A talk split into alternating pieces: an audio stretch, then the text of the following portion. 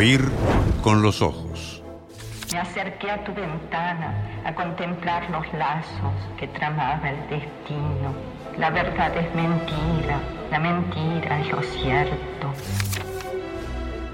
Un programa Entré a un café que estaba cerca de una iglesia. Me senté a una mesa del fondo y pensé en mi vida. Bajo los efectos de la lectura.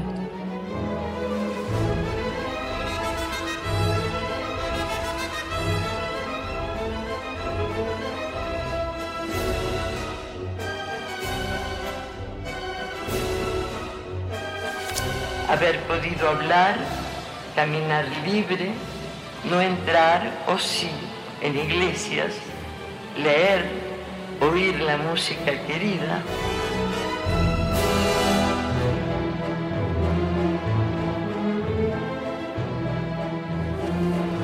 Miembros de la orquesta.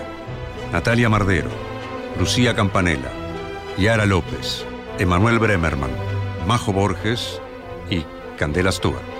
Gracias.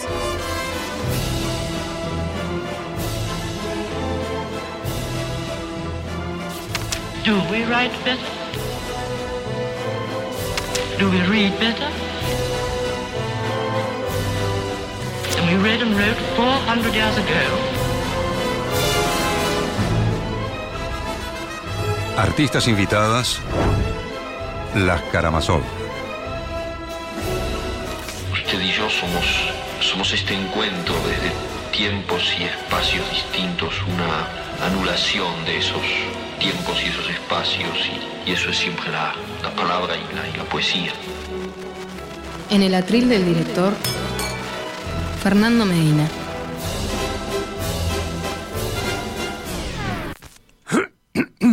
Ah, perdón. Participación especial. Rafael Mandresi.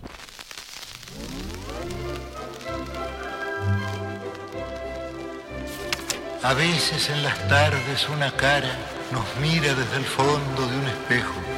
El arte debe ser como ese espejo que nos revela nuestra propia cara.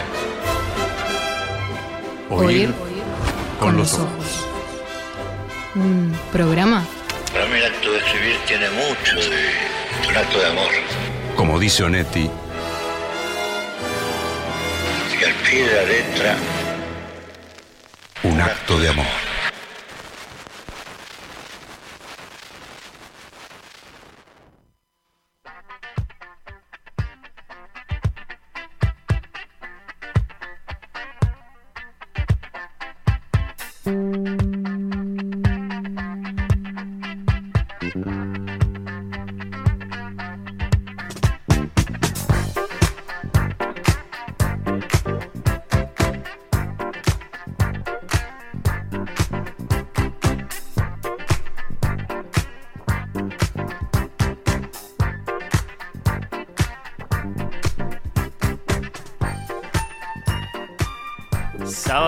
14 de mayo de 2022, 11 de la mañana.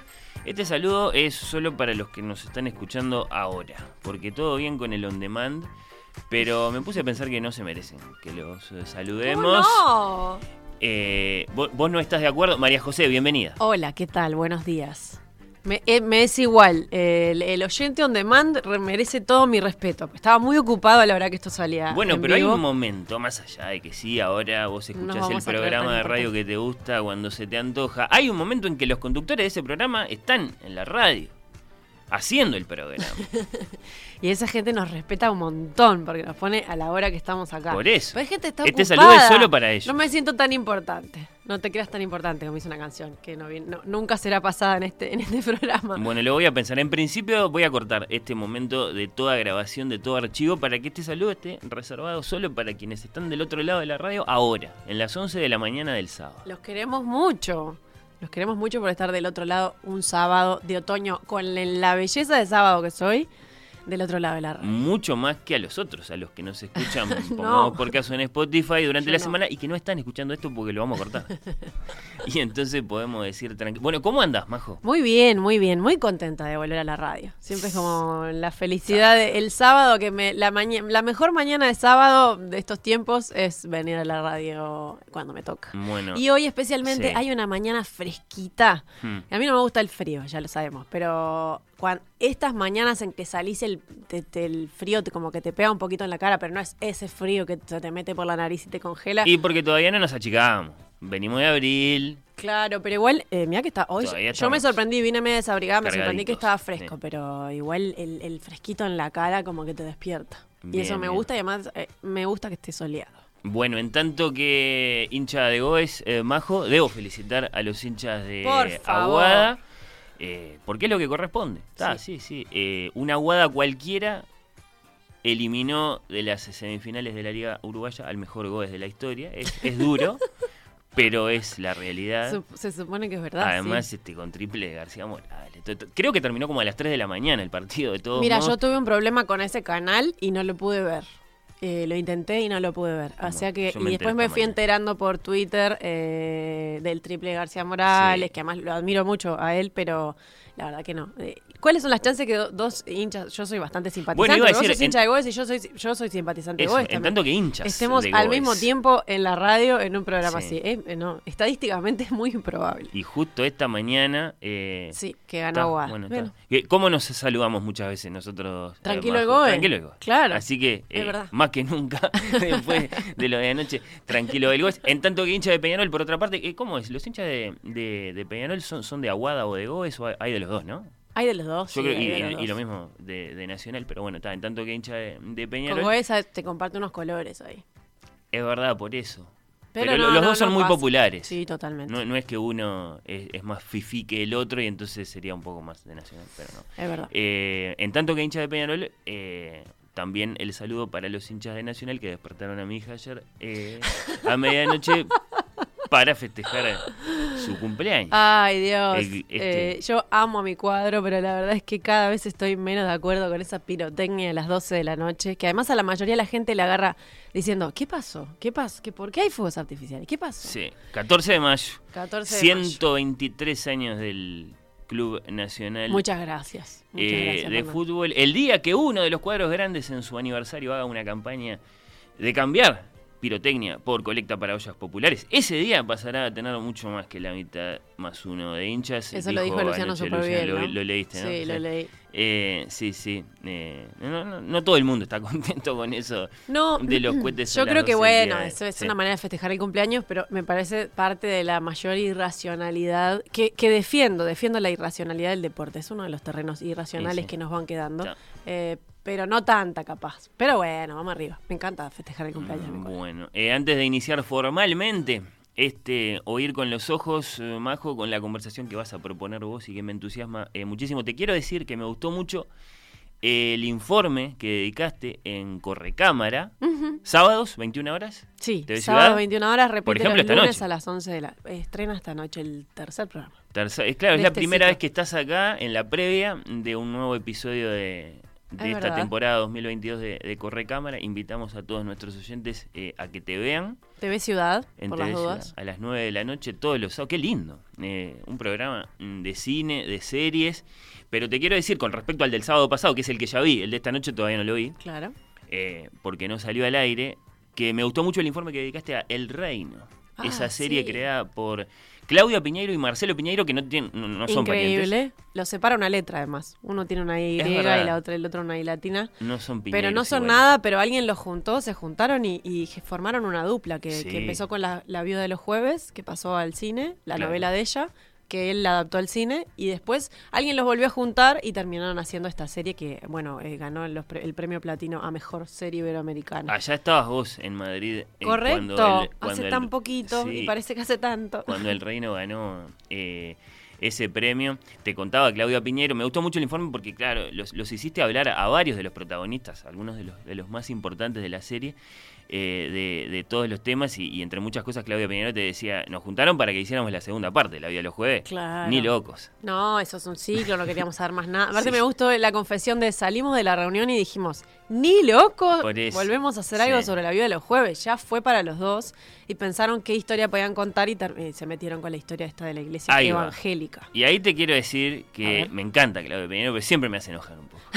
Porque, porque te, te dice explícitamente que ellos querían crear una narración. Yo creo que ella, y en todo caso lo, lo, debe haber convencido a él, esta es una suposición mía, pero querían crear una serie para hablar de Bolsonaro y los poderosos que, que, que se suben sí, la eh, política a sus, que a sus está grandes usando... cargos apoyados en el poder de la iglesia. Sí, eh, bueno, ella es una militante de sí. muchas causas que la iglesia está eh, metiendo obstáculos, digamos, y la iglesia se está vinculando a la política para trabar algunas leyes, y eso no pasa solo en Uruguay, ha pasado en toda Latinoamérica. Entonces la legalización ella... del aborto sobresalientemente. Exacto. Y después te dice que se enoja, porque, se, perdón, que se sorprende porque se enojan. bueno, en realidad todos dicen, de, sí. no nos gusta, pero tampoco nos sorprendió tanto.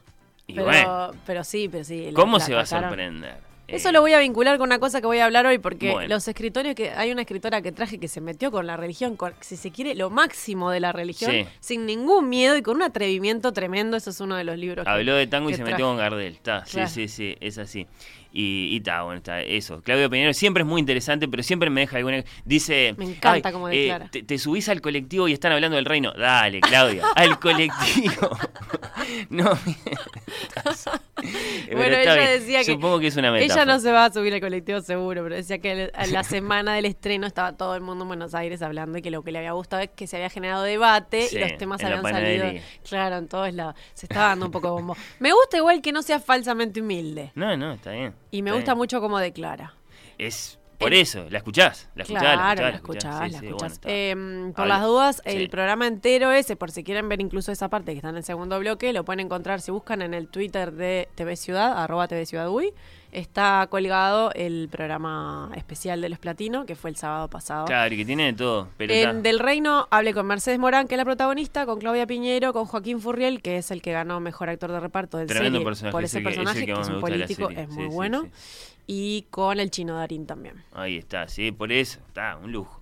Un lujo. La verdad un lujo de que informe. Un privilegio total haber estado ahí y la haber tenido voz, acceso. los testimonios y, y aparte porque eso no quedó ahí, sino que estábamos en el momento en que en cualquier momento aparece la segunda temporada. Sí, de, están grabando en este momento sí. en Jujuy eh, la segunda temporada del Reino. Eh, de hecho, por eso Marcelo Piñeiro no estuvo en la ceremonia, porque estaba en el rodaje mismo de la serie. De hecho, al Chino Darín casi no lo dejan ir y finalmente lo liberaron para que pudiera viajar de apuro y aparecer en la ceremonia. Seguramente va a tener un gran papel protagónico Chino en la segunda. Quienes vieron la primera saben por qué. Dividió opiniones el reino acá, mucha gente no sí, le gustó. Mucha gente. Eh, en España, yo, evidentemente. Eh, la empecé a ver sí. este, por estas nominaciones, la empecé a ver como con desconfianza y la verdad es que no me pareció tan mala, ¿eh? No la terminé de ver. Eh, me queda un capítulo, creo que me queda un capítulo, pero no me pareció tan mala. Me mantuvo no. entretenida, me parece que toca temas interesantes, tiene mucha tensión y para la gente que busca atención, o sea, que eso, que te mantenga atrapada, me parece que funciona. Creo que hay que pensarla en términos de Netflix también, ¿no? Que es, sí. una, es una ficción que no está pensada solo para el Río de la Plata no, no, no, no vemos a estos actores que conocemos muy bien, Diego Peretti o quien sea, eh, en los papeles que más les conocemos, sino en, en, papeles eso, como, como un poquitito más neutros, tal vez en algún sentido, y, y, y, y con mucha, mucha carga de, de, intriga, de emoción, de suspenso y de, y de comentario de actualidad.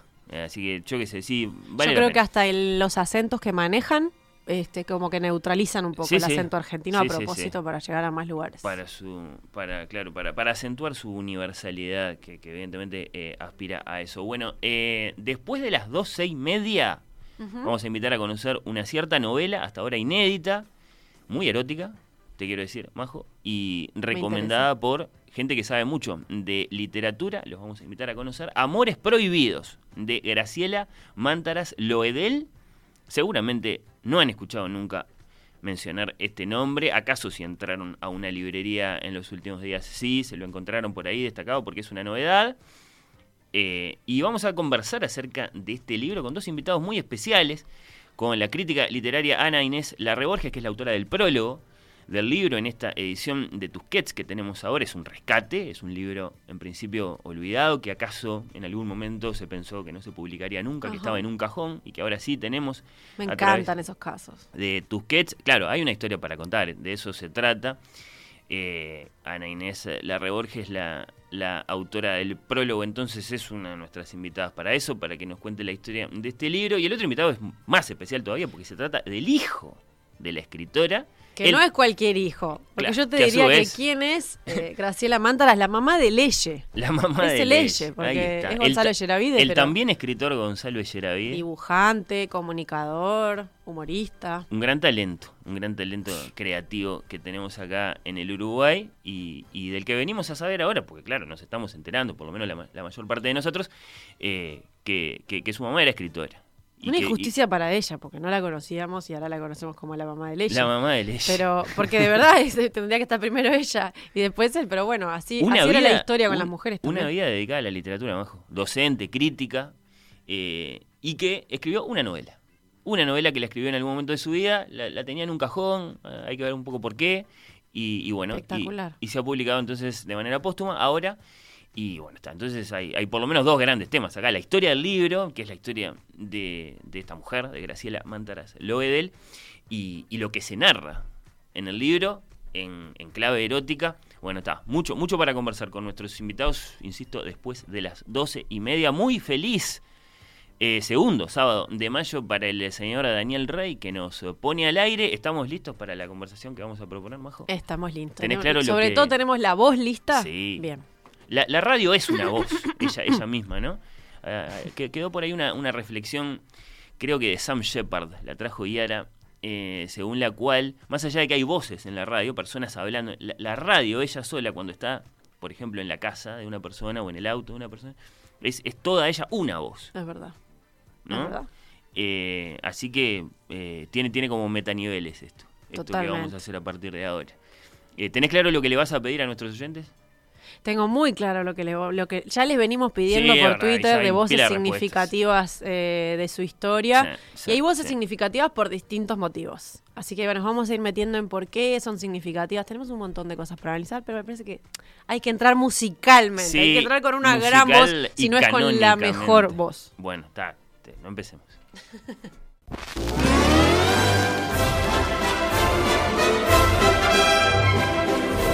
Oír con los ojos. Un programa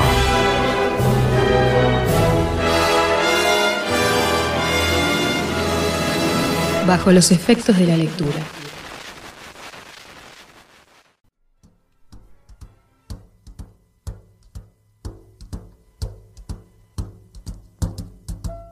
Fly me to the moon.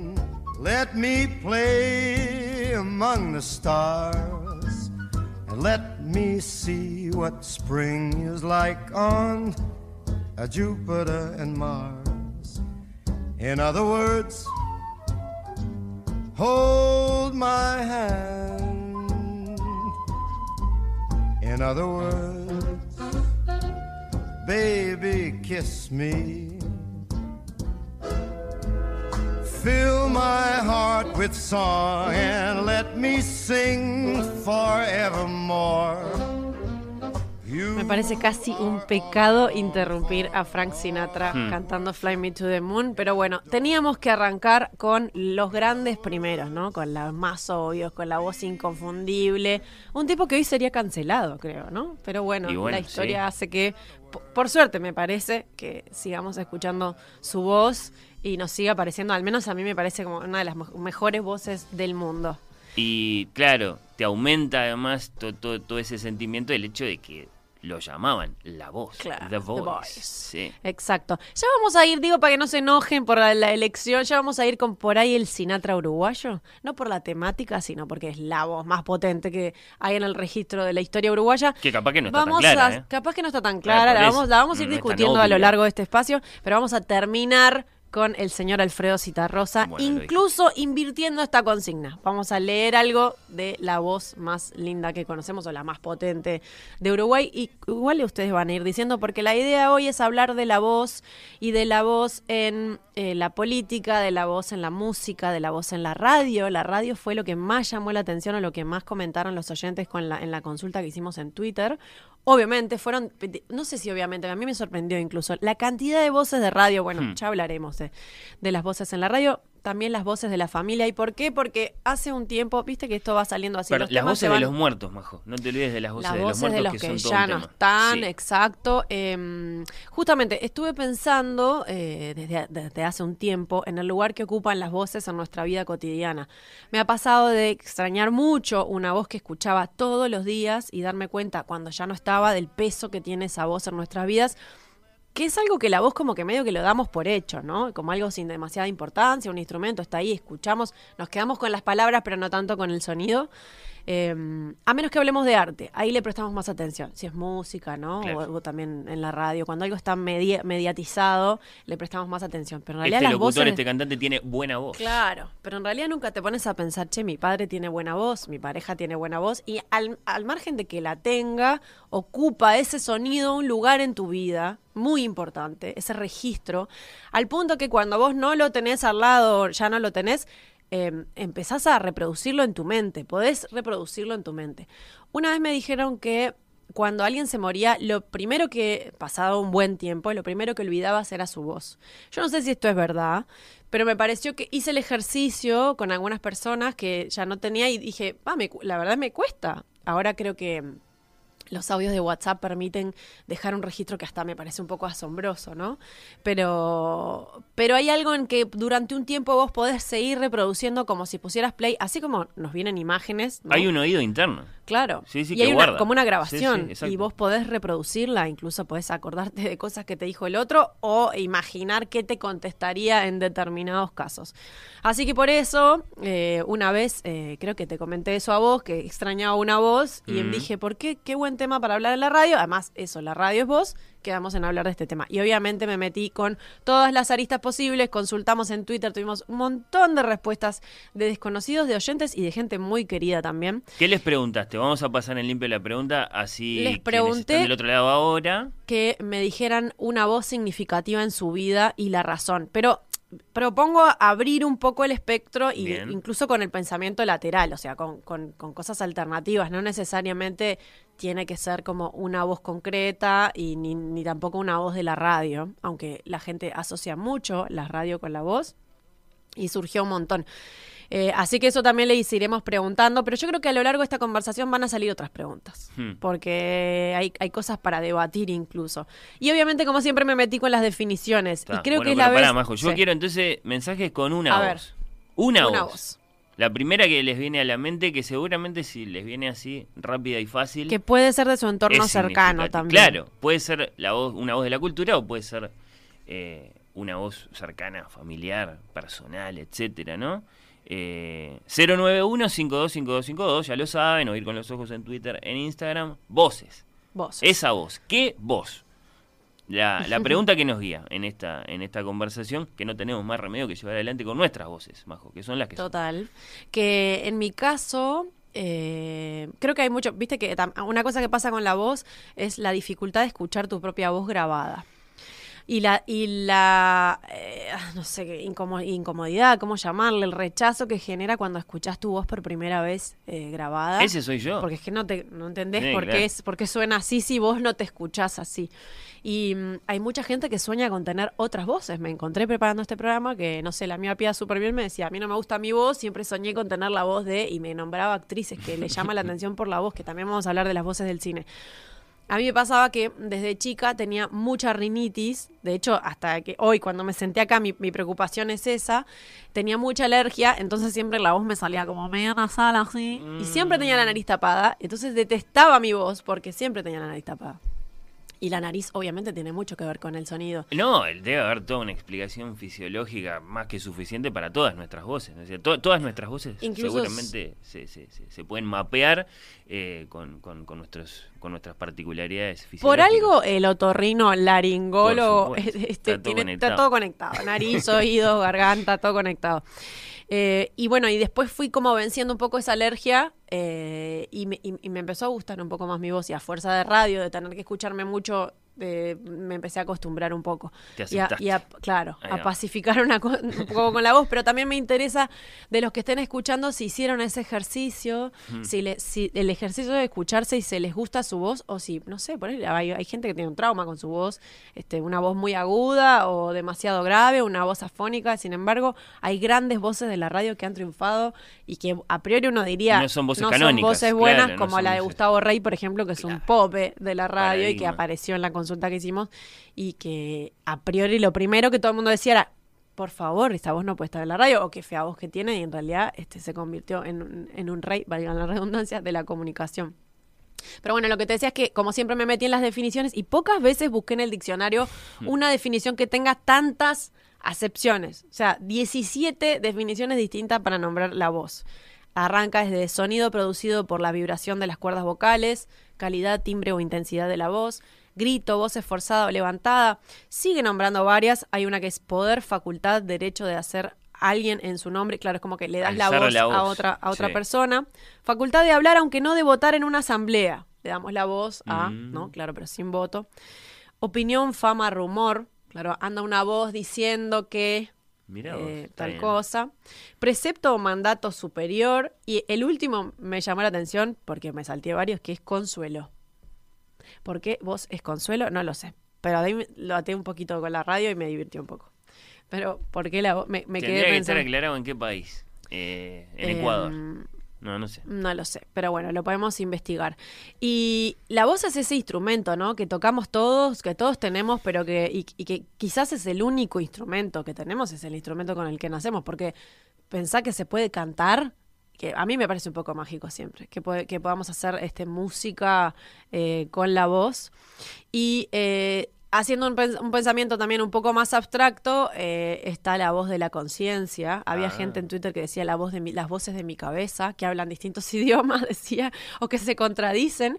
La voz de la conciencia es una voz, y para los que hablamos alto, o sea, para los que hablamos solos, que era algo con lo que antes me, se burlaban mucho de mí en Océano, eh, la voz de la conciencia está ahí todo el tiempo y, y te hablas a vos mismo y, decís cosas en voz alta. Es un poco loco, pero es verdad. No, es un otro yo eh, más correcto que uno, o más responsable, o no sé. eh, y que sí, que habla, por supuesto, tiene su propia voz.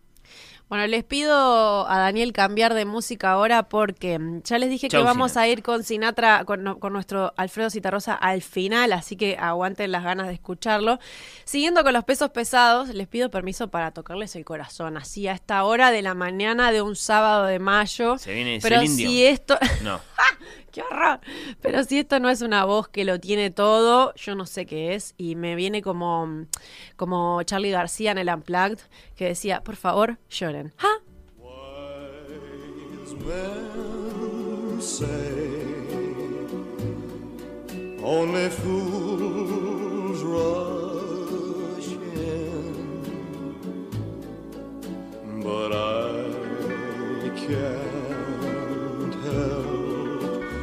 Falling in love with you. Shall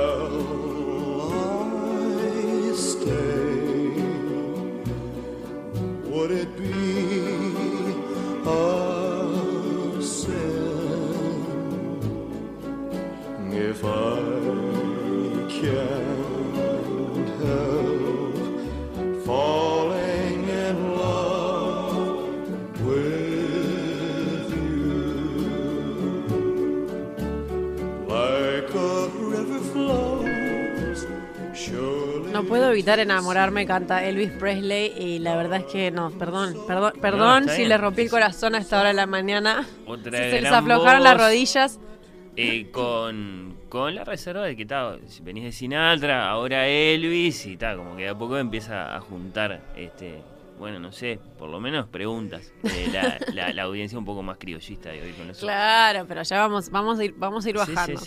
Y mm, una de las cosas que pensé y que fui recogiendo conversando es la importancia de las voces de la familia. Hoy hablaba de la pareja, que es como la voz que tenés todo el día ahí, eh, pero también las voces de los abuelos, las voces de los niños. Eh, alguna gente me hablaba de su sobrino, la voz de su sobrino revolucionó esa familia, ¿no? O la voz de un hijo chiquito como que forma parte de tu de tu panorama este sonoro constantemente, porque además eso tiene la particularidad que nunca se callan los niños. Eh, Entonces, y por ejemplo, Pablo Starico, colega, eh, nombraba a um, varios, varios, este, nombraba a, no sé, Marlon Brando en El Padrino, y varios en Twitter, y terminaba diciendo mi madre que ya no está. Entonces, a mí me parece que las voces de la familia son tremendamente importantes, las voces de su entorno. Y después, lo que más aparecía, les decía, eran las voces de la radio. Uno de los nombres que más leí fue Germán Araujo, de CX30, Rubén Castillo, de Radio Sarandí, Cecilia Baraldi, de la X. Había gente preguntándose cuál era la voz y me parece que tiene que ser hermoso para ella, tantos años después, que la gente la nombre y la, y la siga recordando como una de las voces de su vida. También en Twitter Javier Alfonso decía Figares presentando Disco Inferno en el subterráneo. Jean Lustó de Radio Rock y El Dorado, decía Carlos Dopico, pero Jean Lustó aparecía varias veces. Villegas en la mañana del espectador, ¿no? Em, había un, oyente que decía el que lo tenía asociado a lo madrugón y a mí me pasa lo mismo, lo tenía asociado a de noche. Eh, Sarandí, el espectador y las seis. Claro que la mayor parte del, año era de noche, o cuando yo madrugaba era de noche, entonces lo tengo asociado a cierta casa y, al, y a eso, a tener que madrugarme mucho. Y después eh, Gustavo Rey, obviamente que ya lo nombramos, que para mí, a mí es la primera voz que me surgió, por, por rara, y bueno, también tengo un vínculo afectivo con él, ¿no? Con, fuimos compañeros de trabajo, pero para mí es un ícono de la radio en Uruguay justamente porque no está al aire más que por su capacidad de comunicación. ¿Cómo juega la peculiaridad de una voz en la radio? Claro. Su carácter único, reconocible, y, bueno, está, y que, y que por alguna razón la memoria va guardando, va guardando. y no solo la radio, porque en la música también está, bueno, la voz de Pedro Dalton, por ejemplo, que es muy discutida, o la voz de Fernando Cabrera, que también es discutida. Ya apareció entre los mensajes de la audiencia la voz de Fernando Cabrera como una de las peculiares de nuestra música. Sí, sí, sí, sí. Sí, claro que hay toda una discusión de si tiene buena voz, si tiene mala voz. O sea, yo lo amo, así que no voy a ser objetiva en eso, pero sé que afina. Y mucha gente dice que canta desafinado solamente porque tiene un registro muy particular. Y lo mismo pasa con la voz de Pedro Dalton. O sea que la particularidad hace también a la voz. Y después podemos conversar esto de si es el tono, el timbre, es como la musicalidad, eh, ¿no? Las maneras de hablar de la gente no son solo la voz. Habría tanto uno dice la voz como algo completo. Te sumo a esa lista el nombre de María Calas, para no, para, para, para porque basta, decir que de María Calas siempre se dijo que, tenía una voz fea. Ajá. Así, dicho así, lo decía Franco Sefirelli, nada Yo no sabía eso. Vea, su voz, María, es fea, pero usted es una gran cantante. Porque son dos cosas distintas. ¿Se puede eso? Sí, sí, sí. Porque claro, hay, un, un, canon de belleza para una soprano que lo pueden representar una Renata Teobaldi o una Kirsten Flagstad o lo que sea. Eh, o no sé, acá en el ámbito de nuestro uruguayo una María José Siri. Pero no necesariamente ese canon alcanza. cumplir con ese canon alcanza para hacer una gran soprano. Después están las dotes interpretativas ¿no? Las dramáticas, las de comedia, las actorales en general, y después está la, música misma. Y Calas con una voz fea, igual es la soprano más grande de todos los tiempos para muchos. Es, es, ambiguo y es interesantísimo. Sí, a Calas la tengo en un audio, porque vamos a ir escuchando voces, incluso de gente que nunca escuchamos la voz o que muchos no deben haber escuchado sus voces. Em, tengo un audio para, para eso, para ir diciendo quiénes son y bueno, que les explote un poco la cabeza, ¿por qué no decirlo?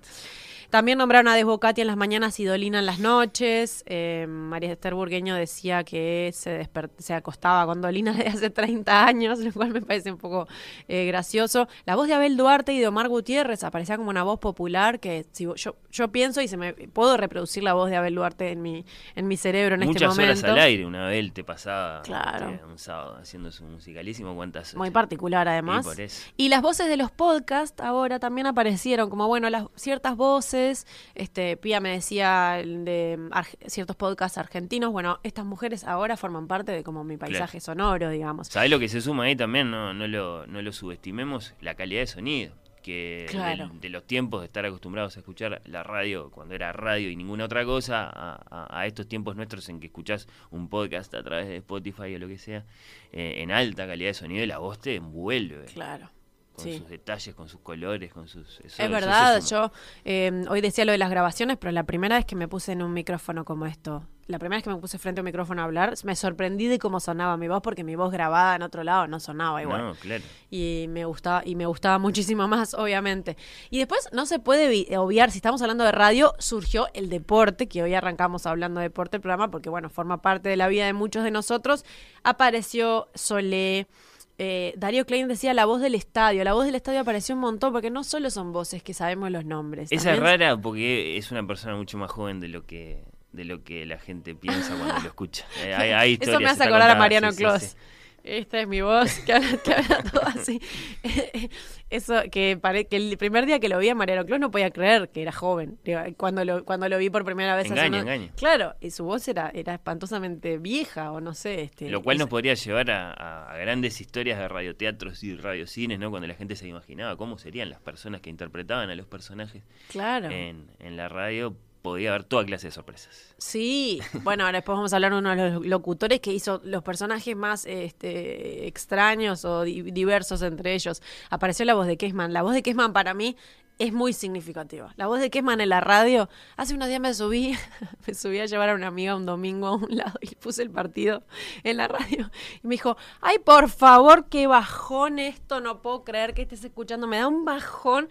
Le dije, a mí me da como familiaridad, es como algo que existía en mi infancia y en mi adolescencia y me da como familiar paz, porque me da familiaridad. Y hablar de Alberto ahora es hablar de Martín, con la, con la, con la particular historia que tienen ellos de, que- de que, bueno, de que el chico imita al grande y lo imita muy bien. Lo imita muy bien. Lo Pero hay un momento en que Sí. te das cuenta que la No, voz no sí, es. Si estás acostumbrado, Sí. lo, lo- decís, este es Martín, este es Alberto. Pero es asombroso porque las es- voces de padres e hijos se parecen. ¿No? Sí, por sí, por sí. múltiples cuestiones biológicas se parecen. Bueno, nombraban a Gallardo en el polideportivo, obviamente a Sonsol. Yo agrego a Rodrigo Romano as- asociado a la selección. Claro. Es como una voz que tenemos muy asociada y ciertos este, latiguillos que nos quedaron.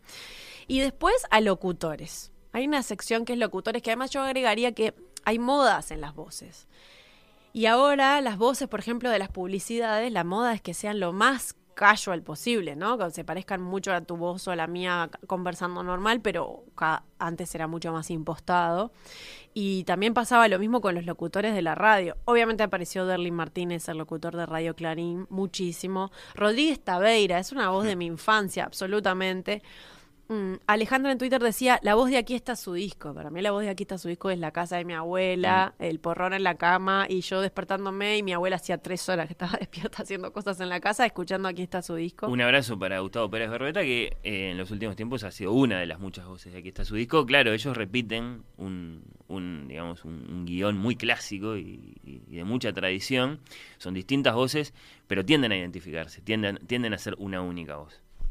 Sí, totalmente. Y aparecía Iván Loyer, la voz del locutor de HBO. Apareció un Ah, montón, porque por ejemplo en la, en la televisión por cable llegaba Rocha, decía un oyente, y, y- y esa voz formaba parte. ¿Ese locutor no fue el mismo que el de Radio Sarandí? Sí, claro. Claro. Eh, para, a- para mí fue muy significativo como locutor de Radio Sarandí, porque yo por un tiempo escuchaba mucho. Infinitamente reconocible. Y Dardo Luis Gregores como locutor comercial del fútbol. Sí. Que lo tenemos totalmente eh, Bueno, asociado ahí. Otro ejemplo de una voz con todo el cariño por, por, por, por Dardo, eh, que no, no, no, claro, no, no, no te va hacia el canon de, de belleza estética. No, sí. y más porque además, como tienen que decirlo rápido, Sí, le, le gusta un tono empiezan, altísimo, empiezan a, a- claro. pero muy, muy, muy particularmente agudo, el de, el de Dardo Luis Gregores, y, que, y al que te, te acostumbras rapidísimo. ¿no? En comparación con un Fito La Torre, otros más clásicos, eh, era, era, era raro escucharlo. Eh, sobre todo en la última época, en, en la- en la- en Radio Sport. Y está muy característica esa voz. El Muy, locutor muy, muy, muy, comercial muy. siempre tiene algo, algo un poco extraño, ¿no? Algo que ya no es natural, pero que lo, aceptamos que entra como el Sí. verosímil de la radio y del relato de fútbol. Otro abrazo para Gustavo Pérez Barreto. Eh, si no me equivoco, Bernardo Borges, de nuestro amigo, decía, nombraba a Martín Rodríguez como un relator que tiene una voz espectacular. Ahora, la verdad que la voz de Martín es, Sí. es como, es como una voz. En principio un heredero de Víctor Hugo Morales que fue haciendo su propia voz eh, con el tiempo. Sigue siendo muy joven Martín, de todos modos. Eh, y ahora sí, sí, uno de los, de los grandes del relato acá en el Uruguay. Bueno, nombraste a, para mí la voz del Río de la Plata, que es Víctor Hugo Morales. Eh, asociados a relatos históricos, pero también después a grandes editoriales, a todo, ¿no? Y hace un tiempo cuando estuve por, por el sur de Argentina, por la Patagonia, me lo un taxista me dijo que lo que escuchaba era Víctor Hugo y me habló maravillas. Y yo dije, ¿cómo, ¿cómo se sigue sosteniendo esta voz en el tiempo? Obviamente también nombraron a Cristina Morán, Alberto Candó, eh, en televisión a Humberto de Vargas. Y mm, había una, Sole en Twitter decía que Narciso Ibáñez Menta había marcado desde que ella tenía cuatro años y que por eso le gustaban las películas de terror. Y después em, había muchas menciones a locutores que hacía, por ejemplo, a Humberto Vélez, que es el que hacía mm, la voz de Homero Simpson. Y Christian Fon rescataba a Jorge Arbizu, que es la voz de un montón de dibujitos animados que conocíamos o de series de televisión, de Bugs Bunny, del Gallo Claudio, de Pedro Picapiedra, de las Urracas Parlanchinas, de varios personajes de Plaza Sésamo, del Pájaro Loco, del Superagente 86. Era la voz, yo creo que ahí, ahí como cuando te viene, la voz del Superagente 86. El super ratón Benito Bodoque y Cucho de Don Gato, me morí con esta referencia. Y más acá en el tiempo hizo la voz del chef de Ratatouille, de Skinner, la voz toda como afrancesada, del tío Lucas y del pingüino en la serie de Batman, además de Popeye. O sea, ¿cómo podía? El tipo se dedicaba a interpretar personajes. Hay unos videitos que pueden encontrar en YouTube que van pasando de personaje a personaje. Es alucinante lo que hace con la misma voz. De Pedro Picapiedra al tío Lucas, al pingüino, al superagente 86. Ese talento es maravilloso, el talento de un Eduardo D'Angelo o de un Seth MacFarlane.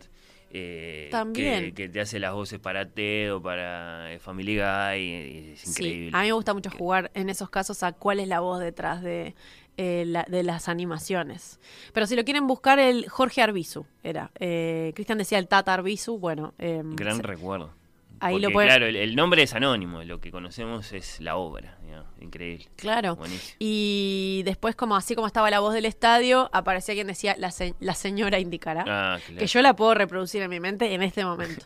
la señal indicará. Y te dice. Me encantaba Discar 16, era, ¿no? Que discabas en el teléfono para escucharla. Y apareció varias veces, o sea que marcó, marcó generaciones. Y bueno, ahí me sumo al de Diana, por ejemplo, pero al de muchos oyentes, ya que mencionás a la, a la señora del, del teléfono, que la escuchamos en esta casa todos los días eh, segundos antes de las 7 cuando arranca en perspectiva. Eh, en el, bueno, está, el recuerdo está muy mal, el, saludo para Emiliano y Romina, que son voces para, para, para los fieles de esta casa, de todas las mañanas, de todos por supuesto, Emiliano Cotelo es Emiliano Cotelo, las, voces. Eh, esta oyente, por ejemplo, justo agarré este mensaje entre tantos, dice, las de ustedes también, chiquilines. no sé, un poco exagerado. Sí, la verdad que sí. Bueno, está, eh, un montón, un montón de, respuestas las que tenías ahí vía Twitter, eh, Majo, pero está, y, las de acá. Acá, yo qué sé, piden que hablemos de los escritores uruguayos que, que se enfrentaron a grabadores para dejar claro, su voz, vamos leyendo su voz. Vamos a darle un espacio en unos minutitos a las voces en la literatura. No solo la literatura nacional, pero mucho de la literatura nacional también. Y le voy a dejar a Fernando que nos cuente, incluso porque me va a sorprender con algunos audios, creo. Pero ahora cambiemos de música, salgamos de Elvis porque pensé en una mujer, me voy a lo anglófono también, em, pensé en una mujer que justamente tuviera un registro muy particular. Podría haber elegido a Edith Piaf, podría haber elegido a Janis Joplin, que también era elegida, este, muy, me vinieron a la mente, pero me fui por algo un poco más dulzón, a pesar de que es, bastante melancólica ella. Vamos a escuchar a Johnny Mitchell desde el corazón de los años 60. Después, después les cuento un poco más por qué la elegí y que hay un libro involucrado en la historia también. Escuchemos a Johnny Mitchell, California. A park in Paris, France, reading the news and it sure looks bad. They won't give peace a chance. That was just a dream some of us had. Still a lot of lands to see, but I wouldn't want to stay here. It's too old and cold and settled in its ways here. All the California, California, coming home. I'm gonna see the folks I dig I'll even kiss a sunset peak, California, I'm coming home.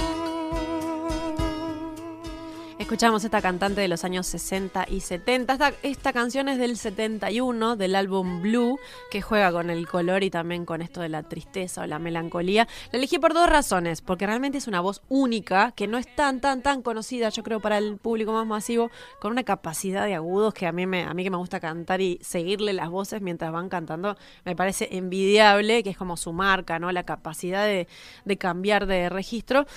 Y porque es una voz muy significativa en mi vida. Tuve una época en la que la descubrí. Una época que me metí, me zambullí en la música de los años 60, escuché muchísimo, 60 y 70, y la encontré a ella, como que la saqué de algún lugar y tengo hasta discos. Y después me encontré que en el libro Un gran chico de Nick Hornby, Ah, sí. la madre del niño canta a Johnny Mitchell con los ojos cerrados, dice Nick Hornby. Y el personaje lo dice como despreciando la escena. No sé si es que Johnny Mitchell es un cliché en Inglaterra, si es muy hippie, no lo sé, pero yo me sentí como un poco de vergüencita porque yo hacía lo mismo y yo lo adoro a Nick. O sea que dije, bueno, capaz que obviamente miramos distinto, pero me hizo gracia la aparición de Johnny Mitchell que aparece varias veces en ese libro. Yo sostengo que eh, es una prueba siempre interesante la de tratar de imitar a los cantantes que nos gustan. Cuando es difícil es porque está pasando algo. Claro. Sí. Y Sí. cuando es fácil también. Y cuando es fácil también. No me quiero pelear con Rafael Mandresi. Sí. Sí, a mí la simpleza me gusta mucho.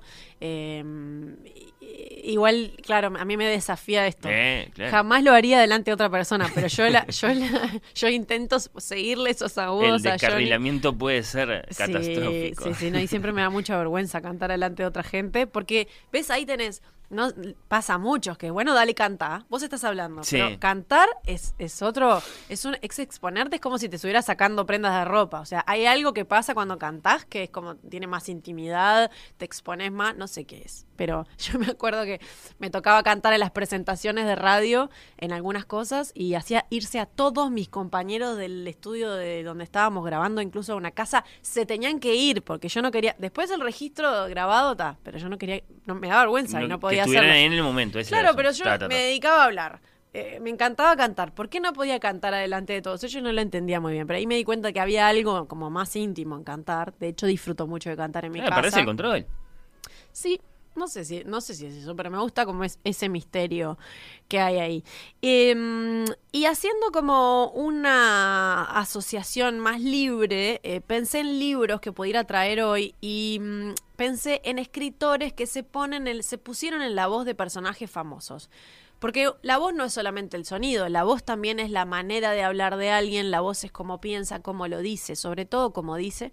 Y eh, me metí con dos casos, eh, les traigo para comentar. Estoy leyendo uno que es una novedad, que es el libro Sed de Amelino Tom, de esta escritora belga que estamos cumpliendo la cuota porque cada vez que Sí, vengo sí, sí, la mencionamos. mencionamos. Un poquito o mucho, pero la mencionamos. Es verdad.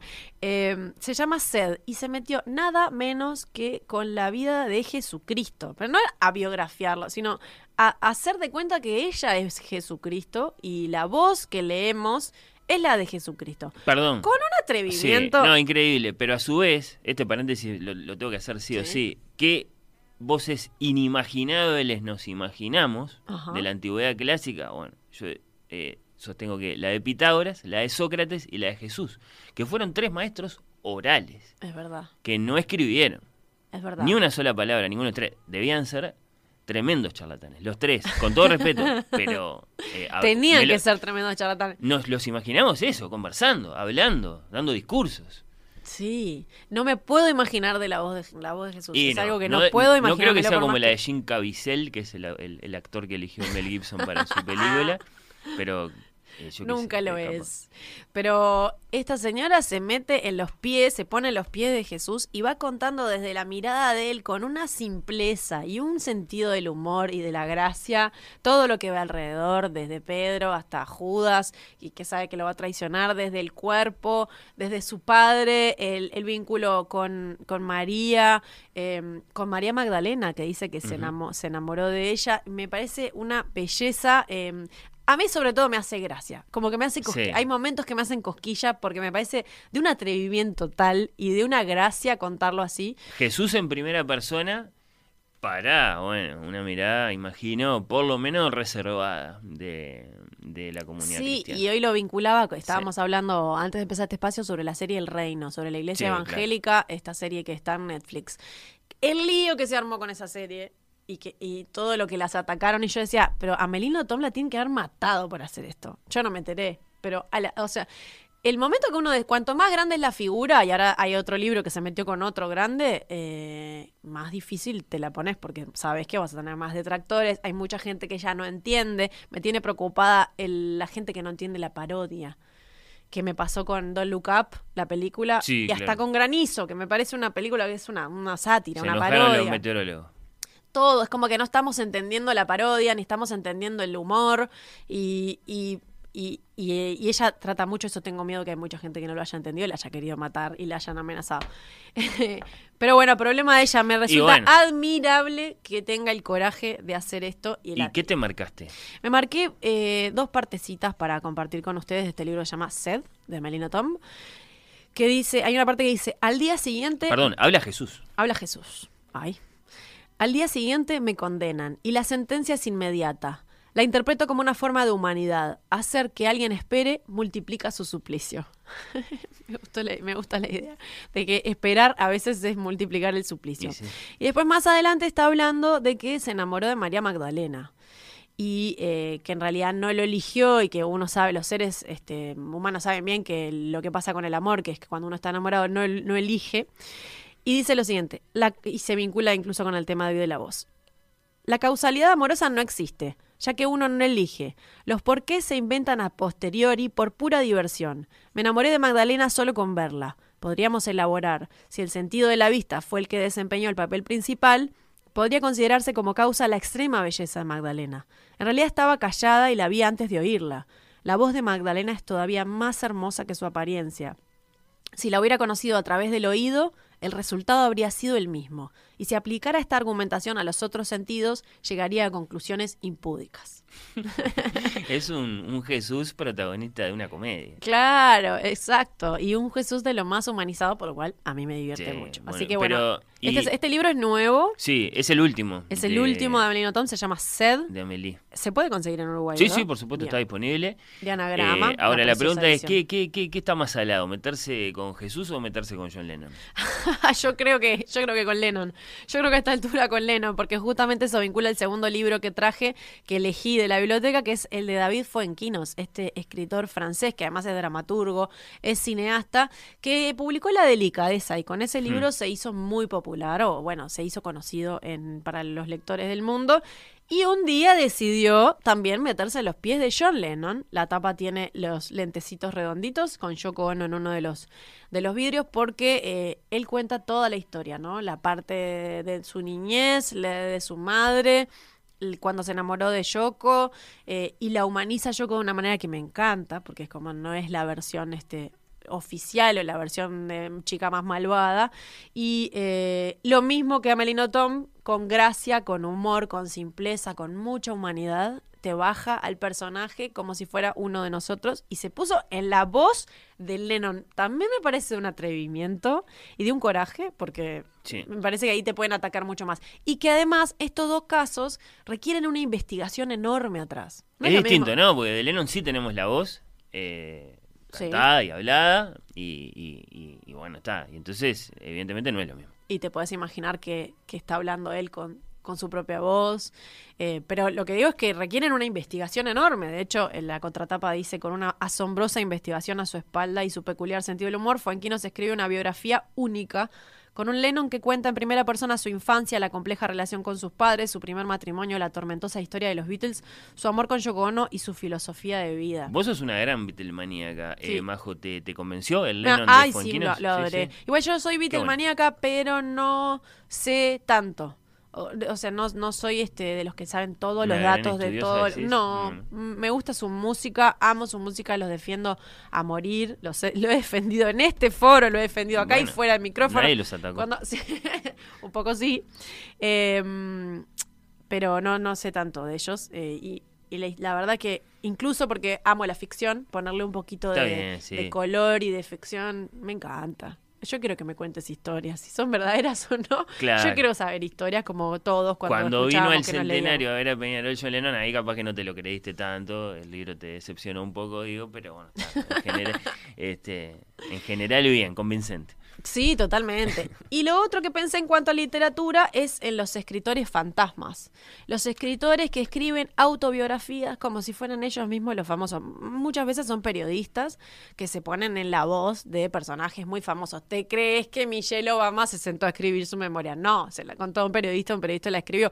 Pero después vos estás leyendo y en ese sentido no conocí un mejor escritor fantasma hasta el momento que el de el libro Open Memorias de Andrea Gassi. ¿Por qué ese libro no lo escribió él? Ah, pero estamos todos muy decepcionados. No, pero porque. Yo, pero aparte. Por favor. Dice Andrea Gassi en la tapa. Claro, no, señor. Dice que incluso este, estuve leyendo notas al escritor fantasma de este que cuando le dijo a sus amigos que iba a escribir la historia de Andrea Gassi le dijeron, pero estás loco, o sea, ¿qué, ¿qué es esto? ¿Cómo se te va a ocurrir? O sea, no pongas tu pluma al servicio de otro famoso, van a creer que lo escribió él, no vas a ser vos. Y él se arrojó a hacerlo igual y tiene un gran prestigio ahora porque una de las cosas más valiosas, además de la historia de este tenista, que es muy buena, la historia es muy buena, Vos viste el ancho que tiene este libro, Sí, ¿no? sí. O sea, eh, tiene 500 páginas con una letra muy chiquita y no podés parar de leerlo porque está escrito con un ritmo, con oraciones cortas y tiene mucho mérito la escritura. Por eso para mí ha sido tan famoso este libro, no solo por la historia de Agassi, así que le ¿Y debe quién, mucho ¿Quién cobra los derechos de autor? Ah, eh, sí, no me- no. No Ah, lo que estuve leyendo es que normalmente están entre los agradecimientos el nombre del, del escritor fantasma. es mucho más que un agradecimiento, ¿no? Ahora no me acuerdo cuál es el nombre eh, y no me lo Y anoté. no, como buen escritor fantasma que es, no sabemos. Nada. Bueno, Fernando, vos tenés No, un sí. montón de preguntas sobre la voz, Sí. pero me voy a hacer- permitir, eh, y yo tengo cosas sobre el cine, que las dejamos para más adelante, las voces del cine. Me voy a permitir hacer sí. un último cambio de música en este bloque, un pequeño gustito, un bálsamo.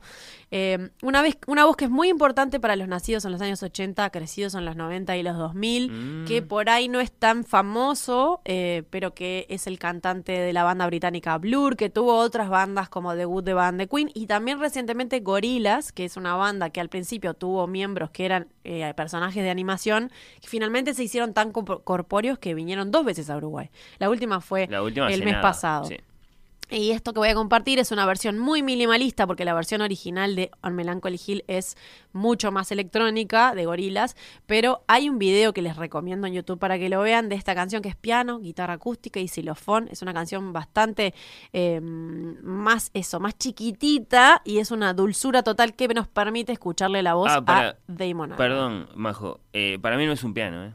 Para mí es una celesta o algo por el estilo. Pero a ver, vamos, a escuchar- vamos a escucharlo, presentarla de nuevo porque te interrumpí y vamos Me a discutir la formación. a Damon. Sí, sí. Yo vi- yo lo para vi mí en el no es un piano. Él- Ah. Él, está con la guitarra Él está con la guitarra y con el... y, y- no es- hay alguien con un xilofón, una marima, no sé qué sí. Y para mí lo otro no es un piano, pero vamos a escucharlo. ¿Cómo se llama la canción? Hay que investigarlo. La canción se llama On Melancholy Hill.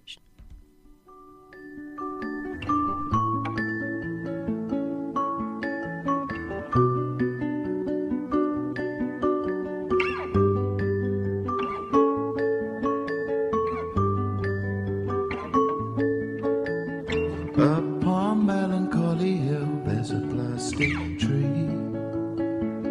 Are you here with me? Just looking out on the day of another dream. Where you can't get what you want, but you can get me. So let's set out to see. Cause you are my medicine when you're close to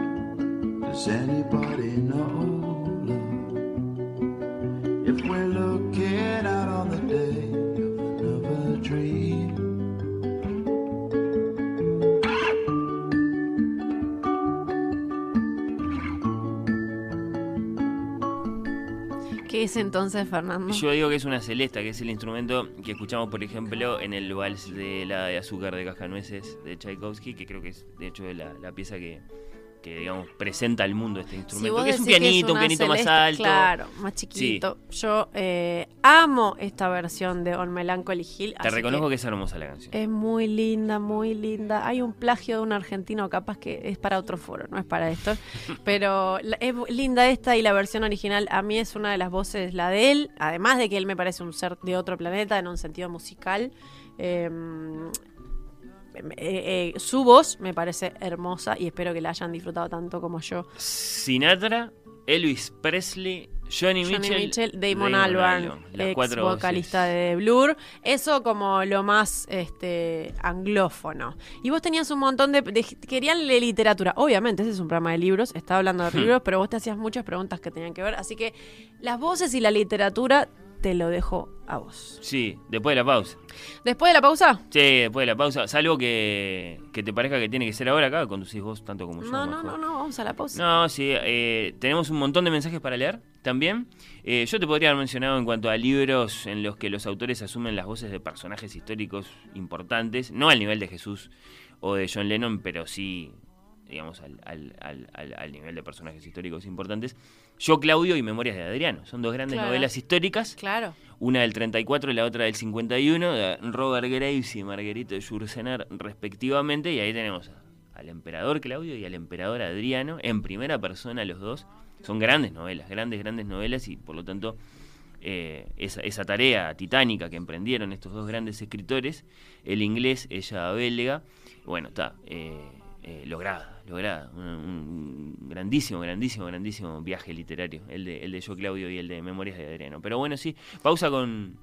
Pausa y a la vuelta vamos a hablar entonces de libros que tienen que ver con voces. Vamos a conocer la voz de, no sé, por ejemplo, Picasso, Einstein, Alfred Hitchcock, Chaplin, Algunas- por ahí. Y vamos a volver Sí. con eh, un ejemplo icónico de un hombre uruguayo que marcó los oídos de nosotros y al que la naturaleza le dio una gran voz y que sin embargo no le gustaba cantar. Carlos Muñoz. No. Ah, no le gustaba cantar. No le gustaba cantar, no le está gusta. Carlos Hay muchos oyentes que ya lo sacaron, te lo puedo asegurar. Dale.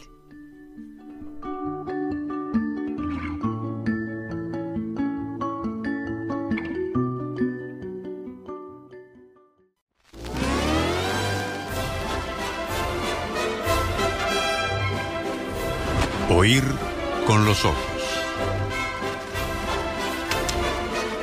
Un programa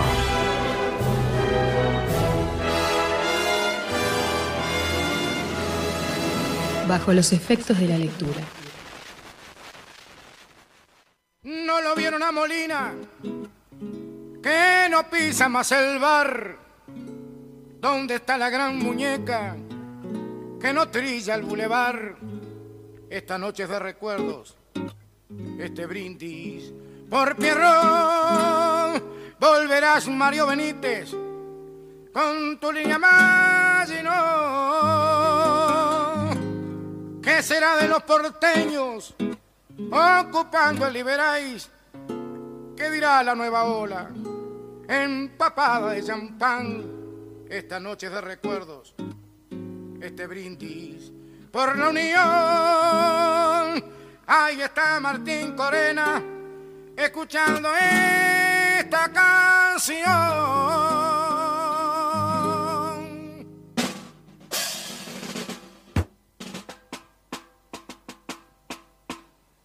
Me voy como se han ido tanto que el recuerdo disfrazado de santo y su historia se ha vuelto ilusión. Descubro que el dejo de amargura que ni la mejor partitura le pudo marcar a mi voz. Se va como se han ido Escuchamos Brindis por Pierrot Sí. de Jaime Ross, pero cantada por el Canalio Luna, que si no es una de las voces uruguayas No, una está bien. La pregunta es si vos pensás que esta es la voz del Uruguay. No, no, yo la voz Ah, del Uruguay bueno, ya no la sé. dije, cual creo que es que Citarrosa y vamos a cerrar escuchándolo a él y también vamos a escuchar un poquito de otro uruguayo, pero me parece que el Canario Luna es No, como una voz, pero tremenda, que marca muchas generaciones, Sí. que tiene mucho que ver con el carnaval, que a los que les gusta los emociona. Y vos sabés que en ese sentido acá para mí hay dos voces. La del canario y una voz abstracta sin nombre que es la voz del murguista uruguayo. Que es una voz absolutamente única en el mundo. Que Está bien. Representada ahí por, por el Está corito. muy bien. y Eh, que creo sí. que para mucha gente ahora es Freddy Besio, el zurdo, que eh, tiene mucho que ver, por ejemplo, con Jaime Ross también, y que es el que canta Amor Profundo. Claro, claro. Bueno, Jaime Ross es una voz profundamente uruguaya y no porque uno lo escuche y diga qué voz que tiene, por favor, pero ay, la voz de Jaime es la voz de Montevideo, por lo menos. Y lo más increíble para mí, que por eso lo traje al Canario Luna, es porque a él no le gustaba cantar. No le gustaba nada cantar. Me lo dijo a mí en una entrevista, pero lo decía en cualquier mm, cosa y, y con...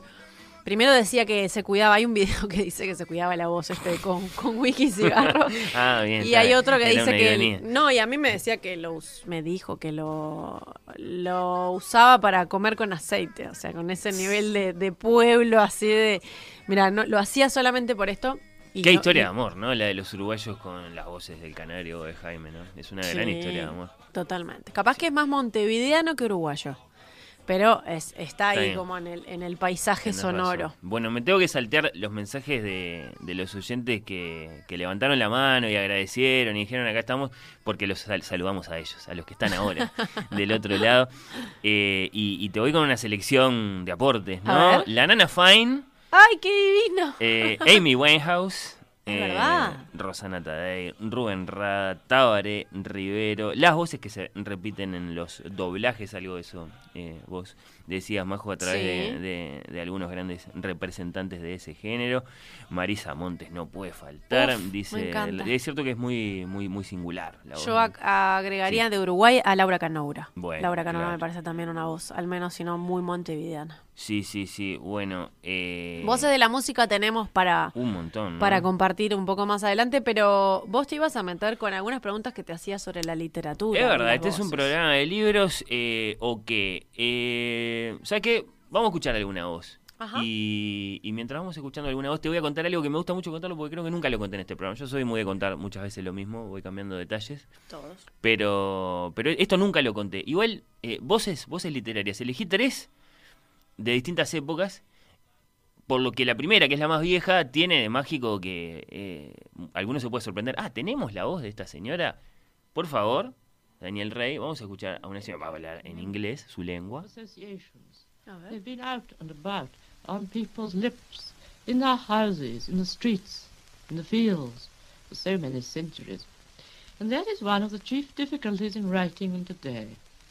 They're stored with other meanings, with other memories, and they have contracted so many famous marriages in the past. Me encanta cómo habla.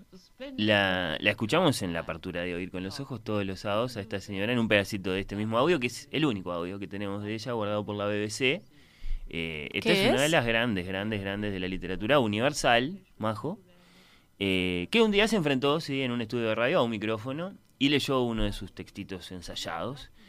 Eh, esta es Virginia Woolf. Virginia Ay, qué Woolf. hermoso. Me La- la encanta. Sí, Me encanta y me doy cuenta que. mm, qué lindo. Que Nicole Kidman trató de imitar su voz en las horas, en la película. Porque Eh, absolutamente. a- una manera de hablar, porque se parece mucho a esta voz que estábamos escuchando. Me encanta conocerle Sí, la sí, voz a. Virginia Woolf. Esta grabación yo nunca. Abril de 1937 en la BBC.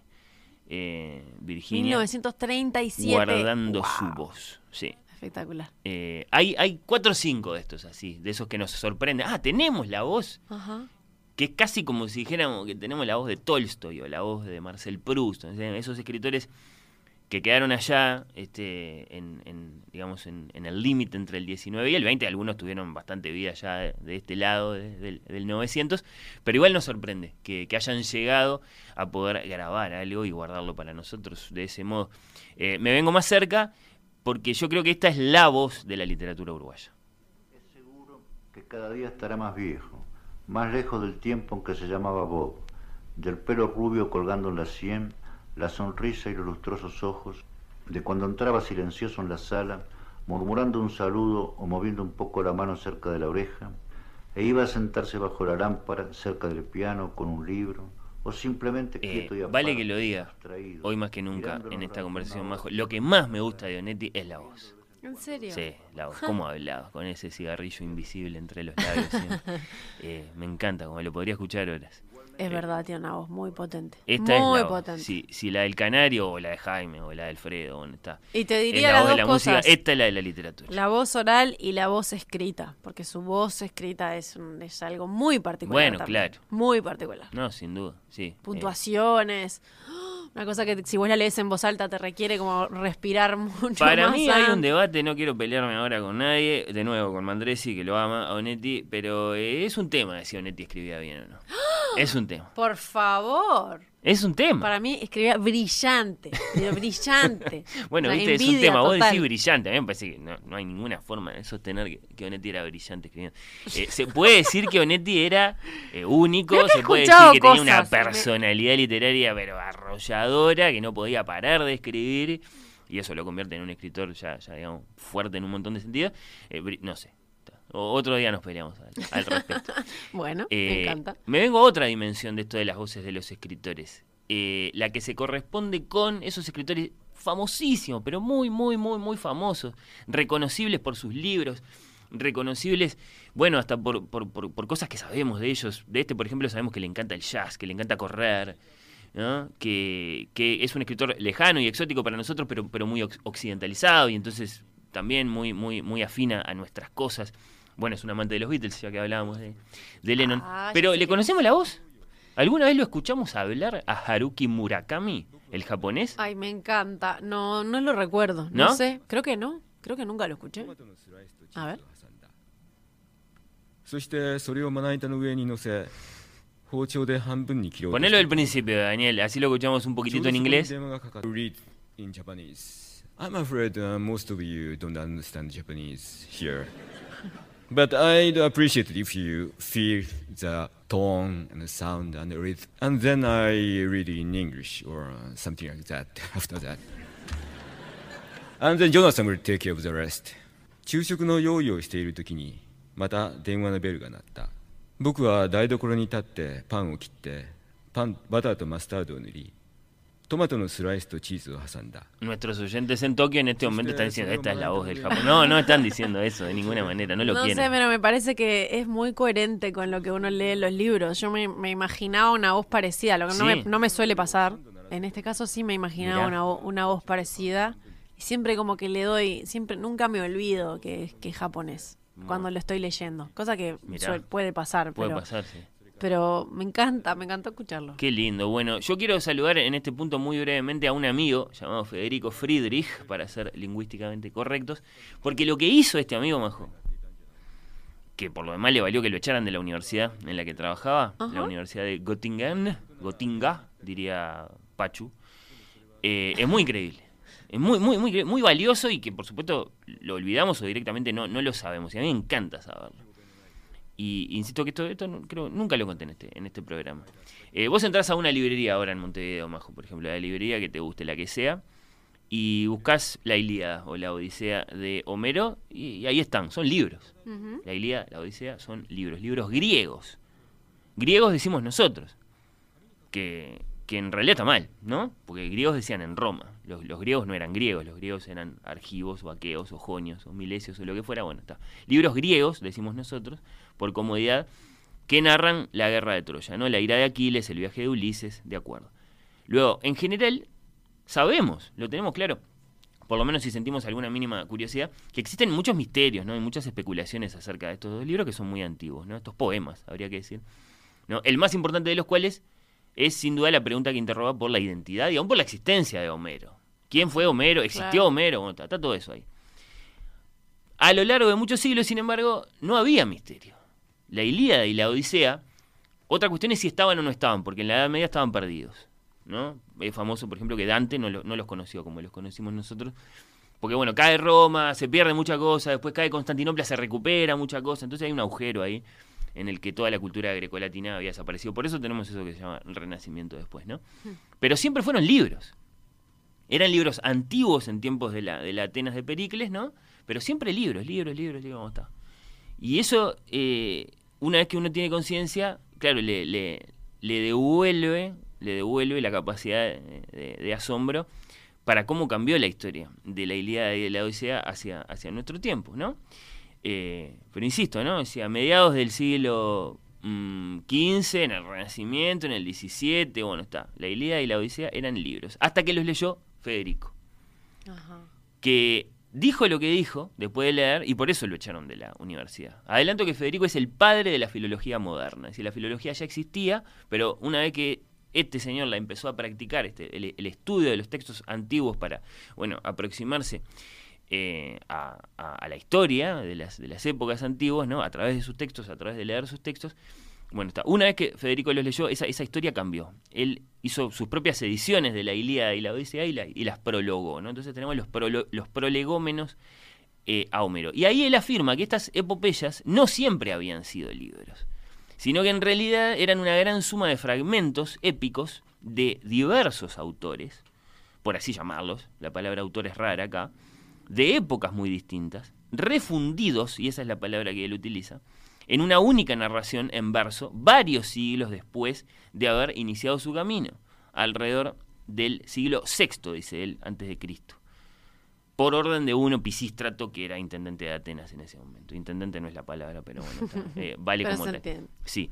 Eh, estaba harto de que existieran este Pisístrato eh, infinitos poemas que cantaban la gesta de Troya y quería fijar en un único texto que reuniera lo esencial de todo ese caótico coro. Eh, bueno, eso, la historia de la ira de Aquiles y la historia del viaje de Ulises, ¿no? La Ilíada y la Odisea. Bueno, aparte el lío, nosotros decimos Ilíada porque este, porque esa es la. Cuando en realidad le decimos Troya a Troya, no, le decimos Ilión, pero bueno, tendríamos que decir la Troyada, si, si fuéramos coherentes. Lo que, lo que este Friedrich August Wolf, que nació en Sajonia el 15 de febrero de 1759, que se murió en Marsella el 8 de agosto de 1824, hizo fue escuchar la voz de Homero. Leyó con atención los poemas hasta el punto de, ah, ahora lo estoy escuchando a Homero. Y se dio cuenta de que esos poemas no podían ser la obra de, un, de una única persona, sino que eran una fijación escrita, y acá viene el concepto clave, de una larga tradición oral. La guerra de Troya, si era un hecho histórico, eso lo seguimos discutiendo, en principio sí, parece que sí, incluso la encontraron. Eh, Troya la encontró un, bueno, un tipo cualquiera que tenía berretín de arqueólogo, uno que se llamaba Schliemann a comienzos del siglo XIX. Bueno, un tipo con, una gran ambición ¿no? histórica, un gran aventurero. Eh, Federico lo creía, creía que la, que la, guerra de Troya había sido un, un, hecho histórico allá por el siglo XII antes de Cristo. Bueno, está. Los griegos, por así llamarlos, eh, habían empezado a cantar la gloria de sus héroes muy encima de los hechos, ¿no? Por eso, digamos, eh, los hechos quedaron guardados, porque inmediatamente que ocurrieron los empezaron a convertir en relatos y en canciones. Eh, estas historias, las historias de, Aquiles y de Ulises, lentamente empezaron a tomar forma. La tradición oral de qué se vale? Bueno, de la musicalidad, del verso, ¿no?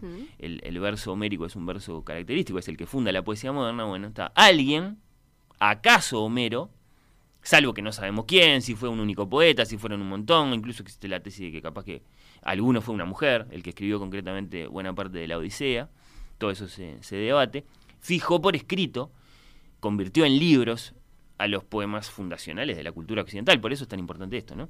Que entonces hicieron su camino en el tiempo de los hechos o, leyendas que cantan a lo largo de varios siglos a través de la tradición oral, es decir, a través de las anónimas pero unánimes como le gustaba decir a Borges, ¿no? Unánime, una sola alma, voces de esos oscuros e imprescindibles griegos que son para nosotros eh, ellos también Homero. Homero. Homero es muchas voces y, y, bueno, está. Eh, bien Federico que lo supo escuchar. Acá no hay una sola voz, acá hay muchas voces. Y además que me gusta. Eso es leer también. Claro, leer es escuchar una voz. Eso es leer. Como dice mi querida Oladie en La raza de los nerviosos, si hay alguna magia en los libros, está en las voces de los personajes. No en lo que dicen, no en lo que cuentan, sino en el tono con el que expresan su carácter o definen su mundo, las voces. Escuchar con los ojos. Pero además, eh, todo, todas las historias de los libros antes fueron voces, ¿no? Antes eran orales. hasta Bueno. que hasta que hubiera hasta que existieron los libros. Bueno, un gran abrazo para Federico Wolf, Friedrich Wolf, padre de la beso. filología moderna. Sí, si nos está escuchando. Una cosa que me puse a investigar fue cuál era la primera voz grabada. Y al parecer el- había- hay un librero francés que quiso registrar, estaba estudiando, era joven, tenía 37 años de edad, en 1854, estaba estudiando la voz y quiso registrarla y eh, lo que pudo hacer es grabarla pero no reproducirla. Recién en 2008 se pudo escuchar qué, qué era lo que este hombre había grabado, este librero francés. Conozco esa historia y te peleo esto. Él, él no tenía ningún interés en reproducirla la voz. Él, lo que quería era solo Mi pregunta es, ah, ah, ok, ok, pero mi pregunta es para qué, para qué guardarla si vos no la podés reproducir. ¿Para es qué? un genio. Yo te lo otro- contesto. Para, porque el proyecto de él se llamaba La palabra que se escribe sola. Ajá. Lo que a él le interesaba era crear una función parecida a la que tenemos ahora en nuestros teléfonos, en la que vos, ah, digamos, que, que- que sirve para que vos, digamos, le hables al teléfono y el teléfono te escriba lo que vos dijiste. Él quería hacer eso. Ah, ok. Un visionario total. Increíble. Un adelantado a su tiempo. ¿Dijiste cómo se llama lo que inventó? ¿Cómo se llama? El- auto... El fonoautógrafo. Esta, el fonautógrafo. Y Una máquina maravillosa, que lo que hacía eh, era un brazo. Yo la conozco esta historia porque creo que la contó Lucía acá en el programa. Eh, un brazo con un lapicito. Que el brazo te respondía a, las, Claro. a las vibraciones de la Hermoso. mandíbula y de la caja sonora ¿no? de, de la voz de una persona y, y transcribía esas vibraciones. Claro. Es mi sueño como periodista eh, que vos, eh, que, que, que- que pasás por el infierno de la desgrabación cuando, Claro. como periodista de prensa, ¿no? pasás por, eh, ahí yo digo que hay un círculo de infierno que es, la- es desgrabar. Es un, estás desgrabando Tremendo. todo el día, ese es un círculo del infierno. Eh, vas a entrevistas, vuelves con tu grabadora y tenés que desgrabar horas desgrabando. Y Pausa, ese- pausa, Hay pausa. ahora aplicaciones que lo hacen, pero nunca son exactas y, y son exactamente eso. O sea, mi sueño es que ex- eh, sea con exactitud. O sea, y todo quede transcripto y uno solo tenga que editar y vaya lo importante. Eh, no, no, no, no te vas a salvar nunca de ese infierno porque ni, ni la máquina de, de aquel señor que se llamaba, no sé si lo dijiste, Eduard León Scott de Martinville. No le había dicho el eh, nombre. Ni, ni la que tenés eh, en tu iPhone, Majo, eh, o en tu teléfono, el No que tengo sea. iPhone. No tenés iPhone, bien, lo aclaraste. Tengo una militancia con eso, sí. Funcionan demasiado bien. La, la de Eduard León era un desastre, te- seguramente era un desastre. No Pero estamos hablando de 1854. o Bueno, sea, sí, estoy siendo muy muy severo. severos, totalmente. Pero después finalmente fue Thomas Edison Sí. el que en 1877 inventó el fonógrafo y se grabó a sí mismo eh, con- contando un cuento. Eso es maravilloso. leyendo un cuento y esa es la primera, la primera, el primer registro que tenemos. Y ahora le voy a pedirle a Daniel, porque así como vos pasaste los audios de los escritores, yo encontré y fui rescatando audios de distintos personajes famosos que yo creo que muchos de estos ustedes no le conocen la voz, a otros sí, pero me parece fascinante escucharlo. Viajemos, Arranca por Picasso, por Pablo Picasso. Mejor porque yo nunca he, me he olvidado España y siendo cada vez al extranjero se vuelve uno más español aún. Y, pero ya sabe usted que yo he vivido aquí toda mi vida y que mi madre, mi mujer, mi hermana y mis niños son de aquí. Esta es Mary Curie. Lycéenne de radiologie, pour le témoignage d'estime qu'elle m'a apporté ici et auquel je suis extrêmement My profession and Sigmund Freud. as tries to bring relief to my neurotic patients. It is impossible to achieve peace as long as every single action is taken with a possible future conflict in view. Ah, j'en suis ravi. Coco Chanel. Évidemment, c'est ce que j'ai cherché, c'était mon but. Créer un style, il n'y en avait plus. À mon sens, car il n'y a pas de style en France. Walt Disney. and especially the the naturalist photographers who have played such a great part in making the nature films. Many, many thanks. Well, I have a little Thomas Edison, que hablábamos recién. but that's because I'm getting old. But I've got a lot of ginger yet. Oh, I think um, Este es Alfred Hitchcock. I was driving with my wife to Dubrovnik in the middle of the night, and we were on a ledge, on a mountain ledge, 8,000 feet up, and we came head to head on with a bus. To those who can hear me, I Charlie say, Chaplin. do not despair. The misery that is now upon us is but the passing of greed, the bitterness of men who fear the way of human progress. The hate of men will pass, and dictators die.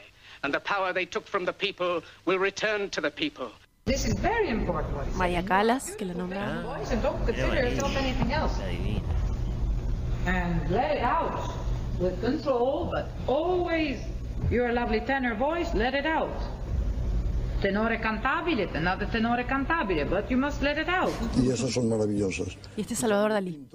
Me ponía dátil aquí y un poco de miedo en la comisura de los labios y entonces esperaba el momento, bobaba de satisfacción, porque cuando pinto babo de satisfacción. ¿No te parece Qué que gran es, recorrido. es hermoso? ¿No te parece que Sigmund Freud tiene exactamente la voz que uno imagina con la, la severidad de Sigmund Sí, Freud? un poco influida por, por, por la parodia de, de Pachu del alemán tipo, digamos, eh, a nuestros oídos, que todos los alemanes no sé. No sé, pero Hitchcock. Y él, eh, Hitchcock seguramente ya lo había escuchado, pero me encantó escuchar a Picasso, que no, lo, no lo reconocía. Y Sigmund Freud me pareció increíble. Ese sí que nunca, nunca lo había escuchado. Un gran paseo. Un- algo que nos quedó por el camino Bueno, fueron las voces del cine. Eh, a mí me pasa que obviamente hay obviedades como De Niro o Meryl Streep pensando en una mujer. Pero a mí me gusta especialmente la voz de Edward Norton, por ejemplo, que últimamente la tengo asociada a, mm, a Wes Anderson, porque eh, le ha puesto la voz en off. Pero Billy Bob Thornton tiene una voz increíble. Jeremy Irons, mencionaba a alguien en Twitter, también tiene una voz increíble. Ewa- Ewan McGregor tiene una voz muy particular, que si no me equivoco la vimos en el, la escuchamos en el Gran Pez. Eh, de fondo, Estarico decía Marlon Brandon en El Padrino. Eh, obviamente nos marcaron las voces de los de doblaje que ya conocíamos. Hay alguien en Twitter que se llama Mati Pintos que dijo el presentador de los ositos gomis. Me, fui a buscarlo Estamos porque en serio, no, no, dale. porque me tocó el corazón, porque no puedo creer, o sea, fui a escucharlo y debe ser de las voces que más escuché en mi infancia. Obviamente que no es para todos. Y también eh, un usuario que se llama Juan Retazo dijo Marcos Moonstock Bueno, de claro. Lelutier. Ese es un nombre que apareció y que obviamente lo puedo reproducir en mi, en mi cabeza. Es espectacular. Bueno, si viniéramos al Río de la Plata abajo, China.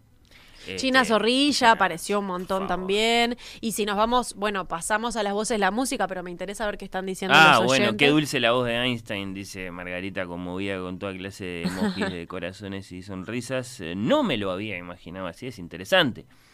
Eh, al revés de cómo pasaba cuando imaginábamos el rostro de una voz. ¿Qué voz le asignamos a un autor? Gracias. Claro, sí, fue el ejercicio que propusiste de alguna forma, ¿no? Claro. El de invertir nuestra curiosidad.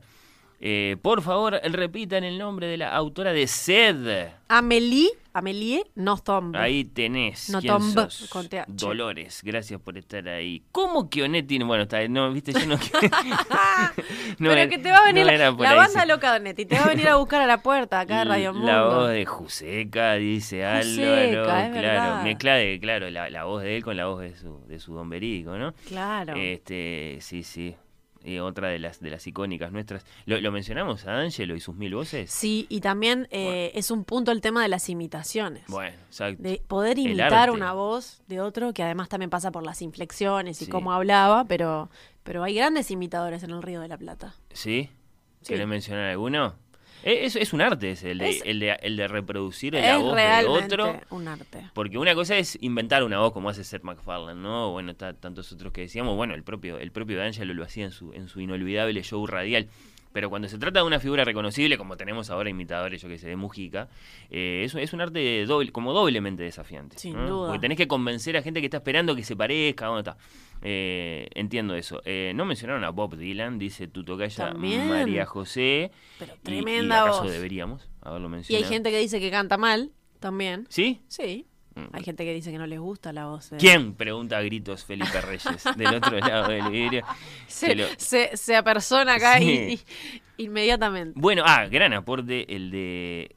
Mm, ¿Cómo se llama esta oyente? Eh, Diana. Eh, la voz de Mandresi. La voz de Rafael Claro, Mandresi. la voz de Rafael Mandresi que lo iba a mencionar porque obviamente si pensamos en voces de la música, vamos a escuchar a la primera que viene, o sea, si pensamos en el tango, obviamente la primera... El Yo- varón del yo tango, nombraría, Julio Sosa. yo no, no, yo nombraría a otro, como al polaco Goyeneche, que es el que elige Mandresi, pero obviamente que nos viene esto a la imaginación. De tu suspirar. Como ríe la vida si tus ojos negros me quieren mirar. Y si es mío el areparo de tu risa leve, que es como un canetar, ella quieta mi herida, todo, todo se olvida. Por mi parte te peleo que esta es la voz de toda la cultura. De toda la cultura. Esta es la Wow. voz. Sí, no hay otra. A mí, La yo, más singular, la más rara, la más prodigiosa.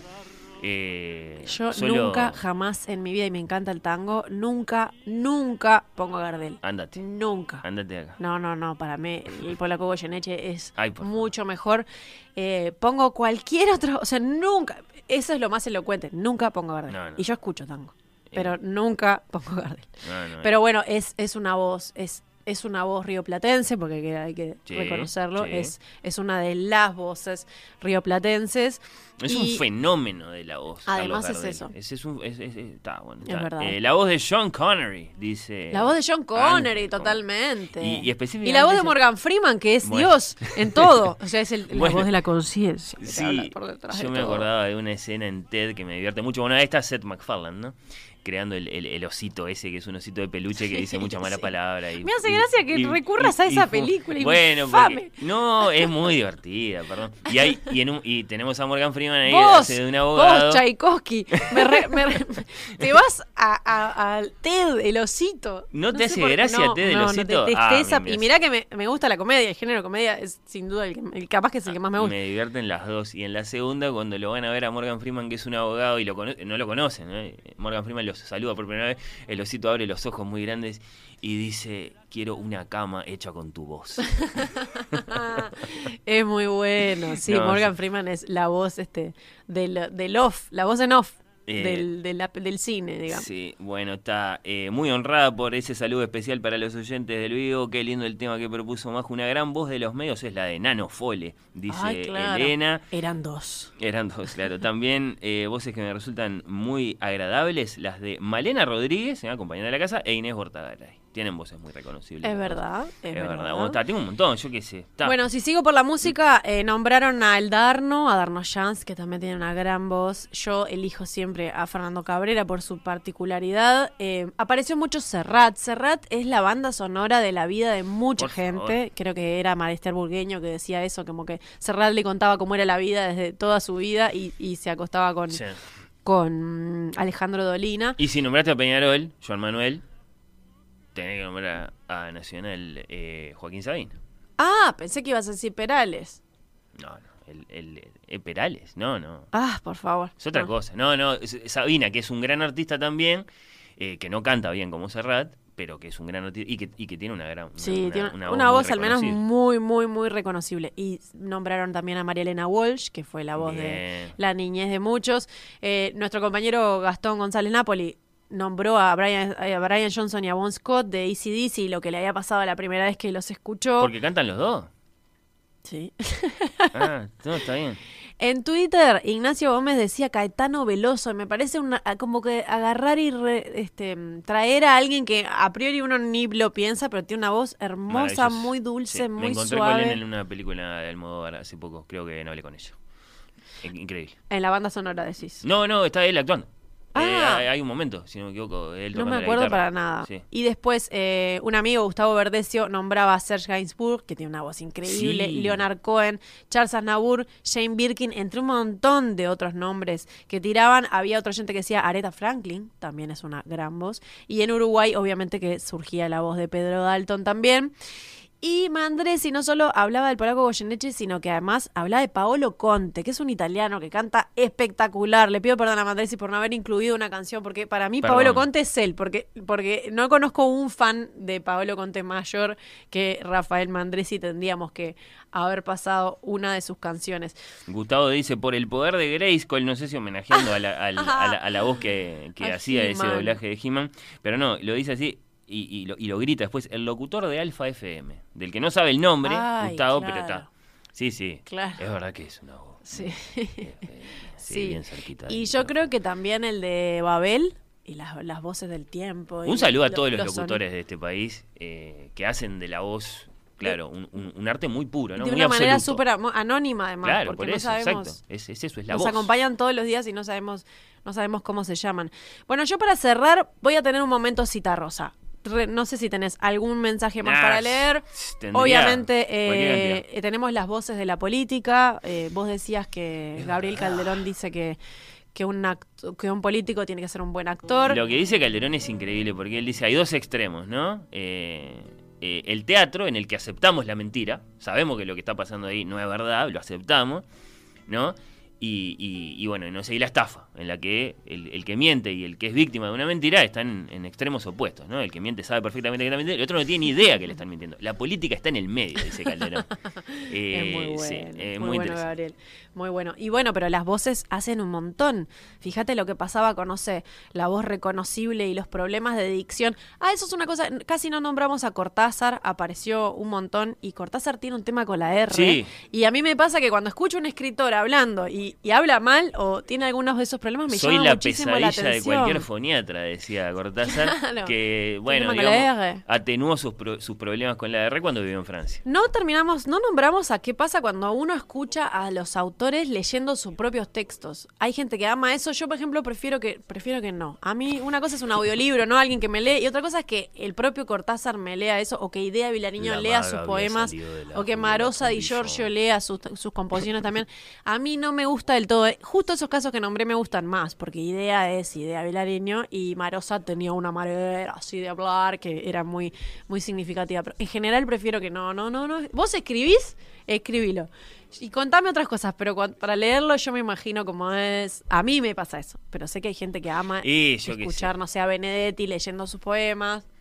Borges leyendo el poema que se llama La lluvia, que termina con el verso La voz de mi padre. Pasa que, no Borges muerto tiene que una voz. Sí. Una voz que es imposible. No, lo que digo de la política es que tenés voces súper reconocibles como Sanguinetti, que tenía un tema Sí. también con la R, la de Jorge Valle, y después tenés voces problemáticas como la de Bonomi, que no se le entendía Mm. nada, o, o- o Ricardo Erlich, que hablaba muy bajito, muy bajito, muy Uh, bajito, y eso siempre, como político, por más gestión que hiciera, le jugaba en contra, porque la gente no lo escuchaba porque La voz muy del bajito. político es muy importante. Sí, es muy El importante. discurso público, el Y tenemos en la memoria la voz de Wilson. sí. Eh, tenemos muchas voces de la política con un peso importante.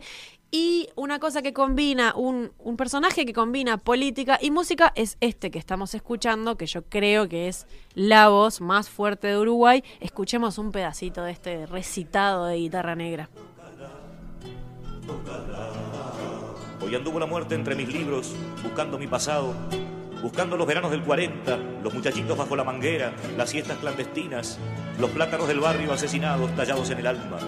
Hoy anduvo la muerte revisando mi abono del tranvía, mis amigos, sus nombres, las noches del café Montevideo, las encomiendas por la onda con olor a estofado, revisando a mi padre y su berreta, su Valdomir, revisando a mi madre, su hemiplegia, al Uruguay ballista, a Aristides querido, a mis anarcos queridos bajo bandera, bajo mortaja, bajo vinos y versos interminables.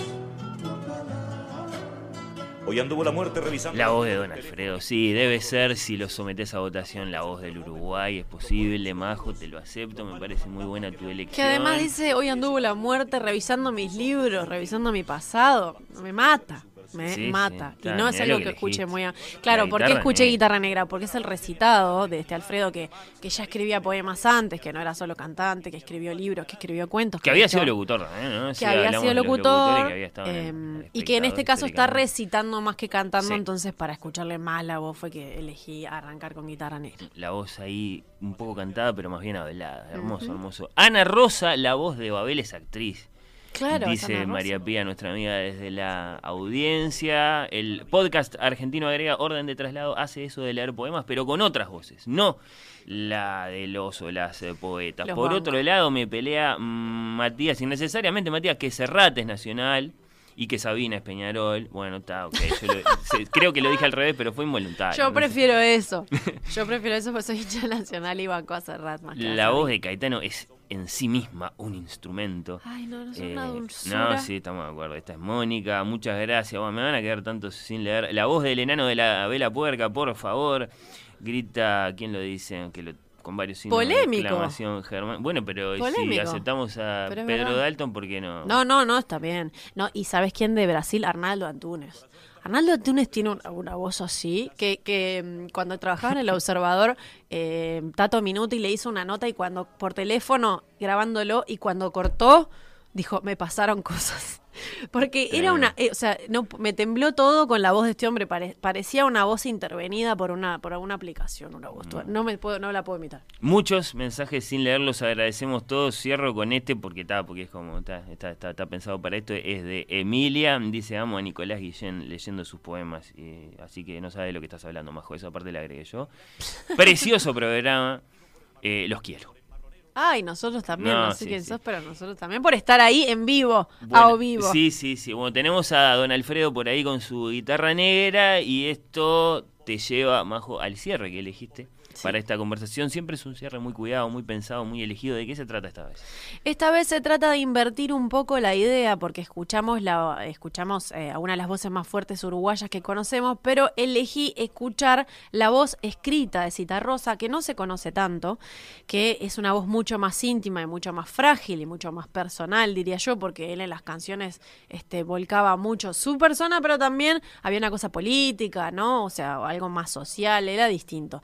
Y recogí un, de un libro que se llama Por si el recuerdo, es un libro de cuentos de 1988. Alfredo Citarrosa tiene un libro que se consigue por Mm. ahí, no es muy fácil, pero se consigue, en el que hay un cuento que a mí me gusta muchísimo que se llama Tente en el aire. Y voy a dividir esto en dos partes, porque no puedo leer todo el cuento, porque el cuento es muy largo, o bueno, es más largo de lo que se podría leer acá. Así que arranco con la primera parte, con cómo empieza. Tenemos unas guitarras. de Tenemos unas guitarras del cuarteto Citarrosa la lectura de Majo. para no leerle arriba a No, Alfredo, que me parece este, una, una ofensa. Bueno, el poema, el cuento Tente en el aire, dice, arranca así. Aquí son verde esmeralda. Lo llamamos colibríes, picaflores, pájaros, mosca, tente en el aire o pájaros joya. Son los enanos del mundo, del mundo de las aves, apodiformes, clasificados sistemáticamente en esa forma, justamente porque reciben toda clase de apodos, joya, mosca, flor, y pertenecen a la familia de los troquílidos, que apenas alcanzan el tamaño de un abejón. Sus alitas vibran de 75 a 100 veces por segundo, de modo que pueden permanecer inmóviles si eso necesitan, aguardando la apertura de una flor o para capturar un pequeñísimo insecto. Me jacto de conocerlos mejor que muchos a estos animalitos y voy a decir por qué. El jardincito era interior. Yo había alquilado el apartamento del fondo de una casona donde vivía solitario, no solo porque el Doberman era temible, sino porque después de una segunda separación de mi mujer, de mi mujer fabuladora, dicen que la tercera es la vencida, quería tomarme mi tiempo para razonar, elaborar el porqué de nuestras desdichas padecidas. Exiliados, desexiliados, amándonos, necesitándonos, mi mujer y yo habíamos sido compañeros a pesar de carecer ambos de una familia sólida. Yo también fabulaba a veces, en particular cuando se trataba de hablar de mi pasado. Era como si ambos fuésemos pájaros pigmeos desde nacidos. Los colibríes tienen un tronco minúsculo, pero sin embargo muy fuerte. Las patitas cortas, provistas de unas uñas idóneas, son capaces de agarrarse a las más pequeñas rugosidades. Creo que así vivimos mi ex, mujer y yo, durante años, posándonos cada uno en el otro alternativamente, en las finas grietas de nuestras almas respectivas que se amaron entre remotos dolores durante casi 20 años. Acá voy a hacer un pequeño paréntesis para pasar a la segunda parte, a cómo termina. En este cuento él va, creo que ya se entendió la comparación que está haciendo con los colibríes, después cuenta intimidades de la pareja, de ese apartamento alquilado que tenía un jardín al que venían colibríes, al que él ya había empezado a conocer, hasta que un día uno de estos colibríes se le mete a la casa, queda atrapado porque no sabe cómo salir, y él está intentando en esta parte última del cuento varias maneras de ayudar al colibrí atrapado, y dice lo siguiente, termina así. Se me ocurrió arrimar un taburete a la puerta de entrada y desde allí, trepado de modo que mi cabeza quedaba un poco más arriba del marco de la puerta, más o menos a la altura por la que volaba el picaflor, con la mano derecha cerrada a la altura del pecho, de modo que solo quedaba extendido el dedo índice, empecé a imitar sus zzz, agregando los breves ies que solo expresaban mi propia angustia. Fueron apenas unos segundos. El pajarito voló hacia mí, bajó, se posó en mi dedo índice y salió disparado por la puerta, chillando de alegría. Su pareja acudió de inmediato y sosteniéndose, quietos, vibrando en el aire bajo el tibio sol, los vi besarse. Y digo que sé de colibríes más que muchos, porque no creo que mucha gente haya tenido a uno de ellos posado en su dedo índice, siquiera por un brevísimo instante. Su peso era el de un alma.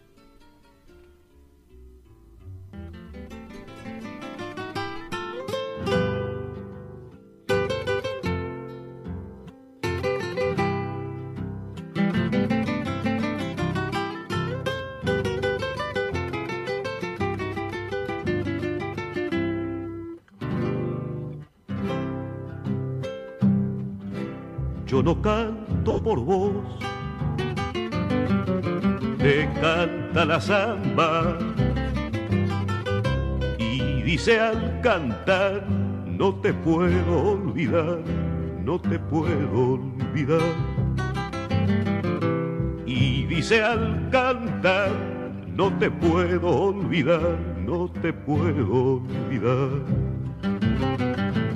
Yo no canto por vos, te canta la samba y cantando así, canta para mí, canta para mí. Y cantando así, canta para mí, canta para mí. Sandita canta, no la esperes más Tenés que pensar que si no volvió es porque ya te olvidó. Perfuma esa flor que se marchitó, que se marchitó.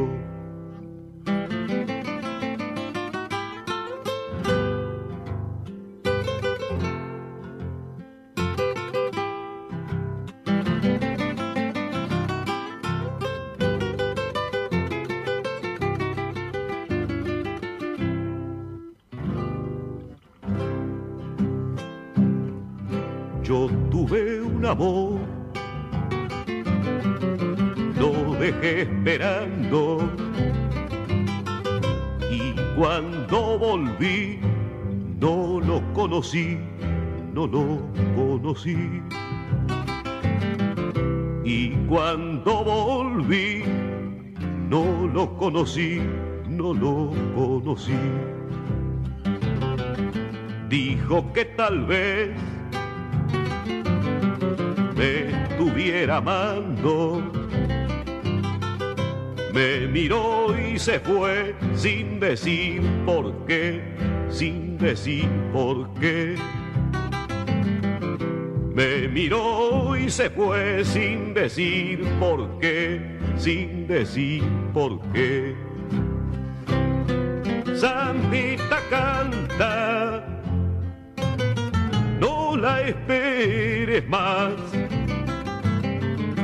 Tenés que pensar que si no volvió es porque ya te olvidó. Perfuma esa flor que se marchitó, que se marchitó.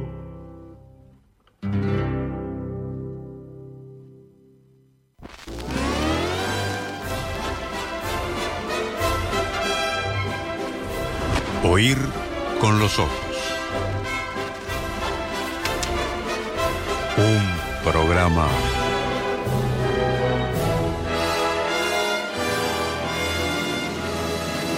Bajo los efectos de la lectura.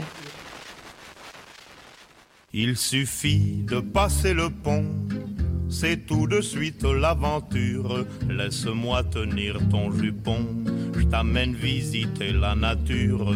L'herbe est douce à pas que fleurie. Jetons mes sabots, tes galoches, et légers comme des cabris. Courons après les sons de cloche, ding ding dong, les matines sonnent, en l'honneur de notre bonheur. Ding ding dong, faut le dire à personne, j'ai graissé la pâte au sonneur. Laisse-moi tenir ton jupon, courons guilleret, guillerette. No tenemos nada más que ocultar, podemos amarnos como queramos. Y si es un pecado, tanto mejor. Iremos al infierno juntos. canta eh, Georges Brassens, eh, Majo, ca- ah, Sí, Georges Brassens. Brassens, bien. Eh, vamos a hablar de un libro erótico, o que después de todo, ¿no? Está bien, erótico y familiar a la vez. Y la canción la tomo del propio libro, de uno de los epígrafes. Eh, es, es muy linda, ¿no? C'est tout de suite la tarentelle. Laisse-moi tenir ton jupon. J'aurais ménagé tes dentelles. Podría haber estado perfectamente en la selección de la voz. Qué lindo, sí. Perfectamente. Brassens, bueno. Eh, hasta ahora inédita esta novela de autora desconocida para muchos o para todos de ustedes.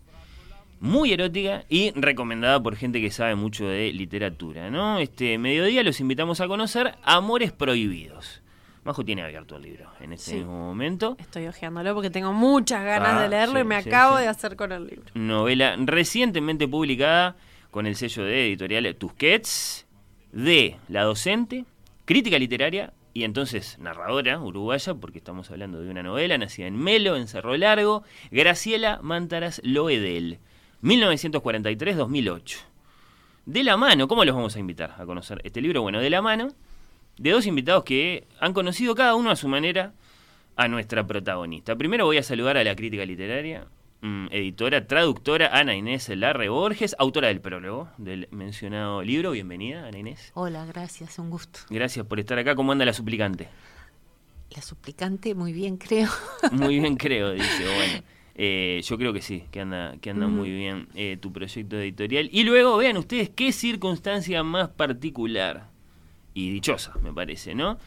Eh, al hijo de esta escritora, Graciela Mantaras Loedel, el también escritor Gonzalo Echeravide Mantaras.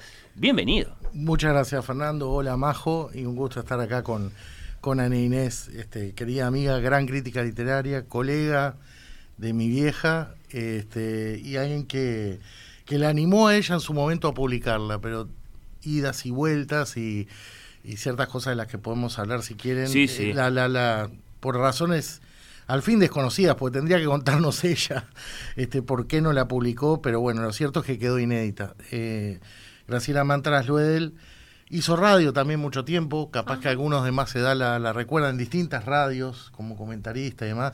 Escribió, eh, nació en la crítica, digamos, en, en el, semanario, en el semanario Marcha, agarró la última época, ahí se formó con, con Ángel Rama, entre otros y otras. Y después siempre siguió escribiendo una cantidad enorme de artículos, además de su tarea de docente que comentaba Fernando, y publicó 15 libros, todos ellos de investigación, de ensayo, de crítica literaria. El último salió póstumo, pero ella lo dejó pronto, este, ella murió inesperadamente a los 65 años, este, por un asunto inesperado, co- coronario, este, se- sin duda vinculado a su empedernida costumbre de fumar, este, la cual yo como hijo intentaba no irle al almacén a comprar los cigarrillos, pero no tuve suerte. Y este, eh, ese último libro se llama Ejercicios de Memoria, tiene 15 este, artículos sobre diversas investigaciones literarias. Y ocurre que, entre otras cosas que charlaremos y que veníamos hablando fuera de micrófonos con Ana Inés y demás, había una cuestión de algunos críticos de esa época, Ana Inés me contextualizaba, me decía que era una cosa muy de la generación del 45 y tal vez de cierta matriz este, de la influencia de Lukács y tantos otros marxista, ¿no? Este, decir, De bueno, separar. Claro, separar. sí, no sí. se puede estar de los dos lados mostrados. O sos crítico, o sos poeta, o narrador, o narradora, o lo que fuera. Y ella adhería a eso, yo re- lo recuerdo. Y ahora, retrospectivamente, pienso que hablabas de vez en cuando de eso porque tal vez había en ella una narradora que la crítica no la dejaba salir. Este, y por suerte para todos, creo, para las lectoras y los lectores, al final de su vida, en un, en un rapto creativo este, muy fuerte, casi diría una especie de epifanía, pasó días escribiendo esta novela que recoge las historias familiares este, reales ah, y, bueno, ficcionadas y en esa mezcla que es la literatura, pero que para conmovernos tiene que tener una fuente de verdad grande. Después La- de todo el arte es, es, es mentir para poder decir verdades, ¿no? De, de alguna manera. La redacción de la novela, Gonzalo, entonces se corresponde con el final de la vida de ella Sí. en los años 2000. el final. Y Ana Inés, que me gustaría si le parece a ella que hable de eso, porque en el prólogo lo hace, transmite que hay una suerte de empeño de ponerlo todo en esa novela, ¿no? Claro, es, es un caso muy particular, Amores Prohibidos, de, de dos tipos de novelas que siempre me, me, interesan mucho, porque es una novela primera, con todas las, y tiene características de, de la primera novela, en que muchas veces el escritor quiere poner todo, y a veces pone todo, que luego se desarrolla. Por un ejemplo breve, el pozo de Onetti. Claro. En el pozo está todo el Onetti por venir. Y en Amores Prohibidos hay algo de poner todo. Por eso yo digo que es una un tipo de novela que ahora se dejó de hablar, pero que es importante. En, en, Estados Unidos se sigue hablando mucho, la novela total. Tiene esa aspiración. Y por otro lado, entra en otra serie, que es las novelas póstumas, mm. ¿no? Claro. Y que son muy interesantes, porque es muy raro porque nacen huérfanas, hoy decíamos, estamos nosotros porque no puede estar este, aquí Graciela para que la entrevisten sobre esta novela, pero um, las novelas póstumas al mismo tiempo que, que son huérfanas de autor, lo traen mucho, siempre traen una historia porque por qué fue póstuma, ¿no? Yo hace poco me compré una de Malcolm Lowry, que fue, él logró sacar de un incendio bajo el volcán. Eh, sí. Pero esta otra, que ahora no me sale el nombre, la tengo para leer, este, preciosamente editada por Del Paso, este, no la sacó, pero después la rescataron en, bueno, en, en, la casa de la suegra que había tenido Malcolm Lowry. Eh, lo mismo esa otra novela puede ser Nabokov, que el hijo también le editó, pero es más raro, el hijo al padre parece, ¿no? Esa novela mm, que, sin acabar. O una para Graciela, que era crítica literaria y que hizo un precioso libro sobre Paco Espínola, bueno, el Don Juan el Zorro. Uh -huh. Siempre hay una historia, ¿no? Un misterio, ¿por qué no se publicó? Y un placer en encontrarla, como encontrar un sí. tesoro. Y eso trae mucho al autor, ¿verdad? El autor que está ausente llega porque hay también una historia que también se explica por lo que uno está leyendo después. Ahí ¿no? está. Recorramos una, una, de esas calles, ¿no? Con, con algún detalle eh, hasta donde nos puedan contar, ¿no? La, la historia de la, de la, novela guardada en un cajón, acaso, ¿no? Eh, por prudencia, por dudas, porque se la rechaza una editorial, porque publicarla podía ser problemático. Sin duda la historia empieza antes de escribirla, ¿no? Es decir, cuando estaba la idea tal vez, o, o, o, el picor de escribir una novela, y después cuando, cuando el texto ya está ahí, digamos, va, apareciendo, digamos, ta, eh, toda otra parte de, la historia. ¿Cómo, ¿Cómo, es esa historia? La historia de, de, la, de la escritura hasta, hasta antes de este momento, el momento de su publicación. Bueno, eh, yo, lo, yo leí esta novela hace muchos años, en los 90, cuando la escribió Graciela. No solo yo, varias, este, por lo menos conozco unas cuantas críticas jóvenes en aquel entonces, Karina Blixen, Alicia Torres, que la leímos y que bueno, que nos gustó y que descubrimos esa revelación. ¿En qué contexto, perdón, en eso? O sea, ella les pasaba a ustedes me, un manuscrito. Me la pasó, que el manuscrito ha de estar perdido como la lapicera de Juana Ibarburú que perdió este hombre en su casa. Está, está hecha en, la disculpa, en... no, no, no le caigas sí, con sí, tanta no, hazaña en la, no, en la portada misma.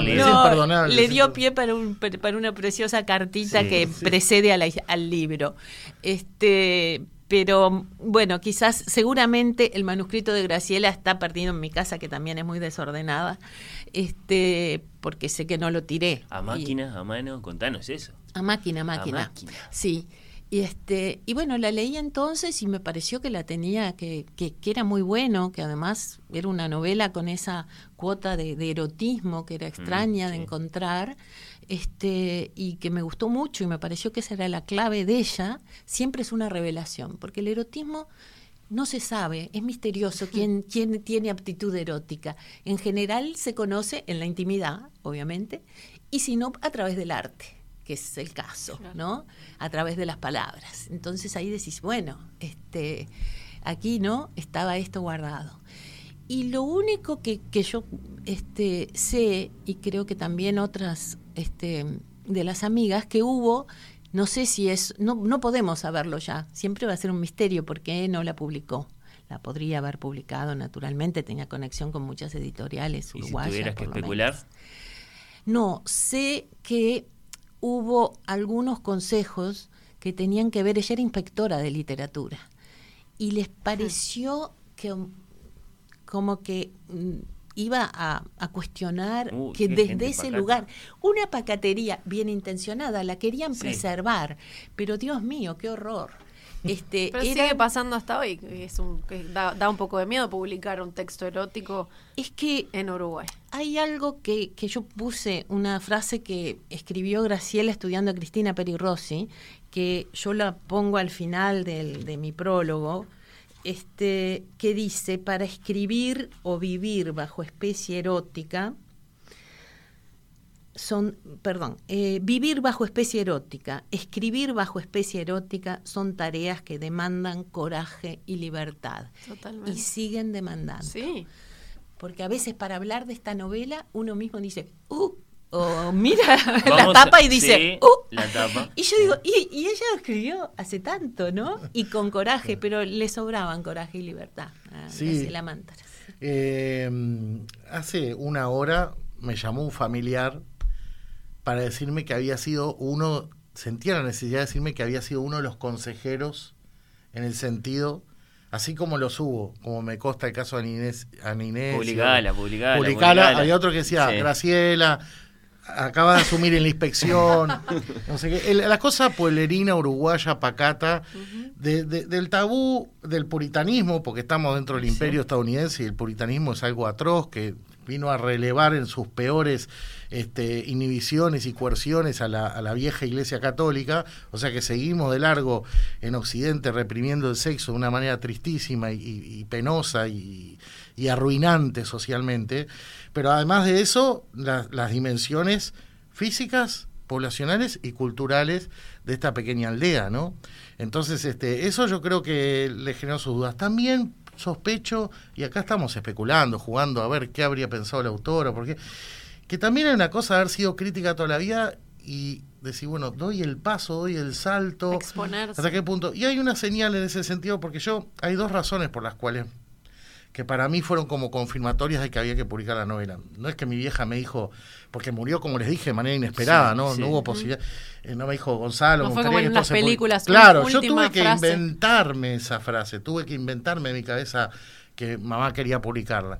Pero eh, ¿por qué me lo inventé? Básicamente por dos cosas. Por tres cosas. Primero porque creo que es un libro maravilloso y Ana Inés es una de las que en su momento me animó en ese sentido. Lo recuerdo incluso después de haber muerto mamá. Después, Si en tanto que hijo tenías alguna duda respecto de Claro, tu imparcialidad como lector. Ahí Claro, pero aún así, como hijo, yo tampoco, viste, me voy a poner que soy el amigo de Kafka que contra su voluntad le regaló cosas. Este, realmente no. Pero de- para Max. de- después, claro, después este, las otras dos cosas fueron. Hay una que quiero contarla porque es bien hasta morbosa y romántica, tiene que ver con el espíritu de la novela, tiene mucho lo romántico, como tenía mamá, mi abuela, toda mi familia. Eh, cuando murió, en, a los pies de su cama, o sea que eso había ocurrido en la noche cuando estaba viva, naturalmente, o si quieren pensar otra cosa, estamos abiertos, aparecieron o estaban allí varias tarjetas de editores, de editoriales, que ella estaba ordenando. Ah, y esta era la única obra inédita, más allá de algún estudio tal vez de María Eugenia Ferreira o alguna cosa que anda por ahí, esta era la obra inédita que ella tenía. Entonces yo fue como una cosa tipo porque viste rarísimo porque mi madre lo, lo que tendría es una, el libro que estaba leyendo o los libros que estaba leyendo o una revista de crucigrama podía tener pero no esas tarjetas. O sea que yo dije pa, claro. Eso de vamos a tomarlo del lado esotérico este mágico realismo mágico. Pero después hay una cosa ya en el terreno racional, que es que ella murió en 2008 y en 2007 envió el manuscrito ese que leyó Inés a eh, concurso Planeta. Ah, el con- bueno. iberoamericano. Y el concurso Planeta implica, si ganás, la publicación del libro. Claro. Que fue esa la última versión que tomamos para su edición. Porque dijimos, la autora Graciela lo dio por buena. Esa era la que quería publicar, la mandó. para- No lo ganó. Perdón, no acá se es publicó. importante esto. De los años 90 que decía Ana Inés, entonces a ese momento Claro. ella siguió trabajando en el texto. Es decir, Ella eh, siguió trabajando, no, no sé cuánto, no forma ahí, permanente, pero, pero sí, volvía. hubo varias versiones y Claro. lo terminó de editar. Y sé que terminó de trabajar una última pulida para el concurso Planeta Bien. en 2007. Fundamental. Exacto, así que bueno, este, con eso ya, ya para mí era, era suficiente. Ahora, ¿por qué, como dice Ana Inés, no lo publicó acá? Y tal vez por esa misma cosa de un prurito de decir, como sé, como dice Ana Inés, que amigos o conocidos de toda la vida de la industria se la iban a publicar, tal vez, esto es hipótesis mía, por favor, tal vez ella quería o deseaba o necesitaba una especie de validación fuera de Uruguay, internacional, que dijera, esto es bueno, ganó, vale la pena publicarlo. No me la Hipótesis, publican por, contactos. que Tal vez sí, conociéndola, ella era muy especial éticamente y Ana Inés conoce eh, eso, eso- ese, ese lado suyo, ¿no?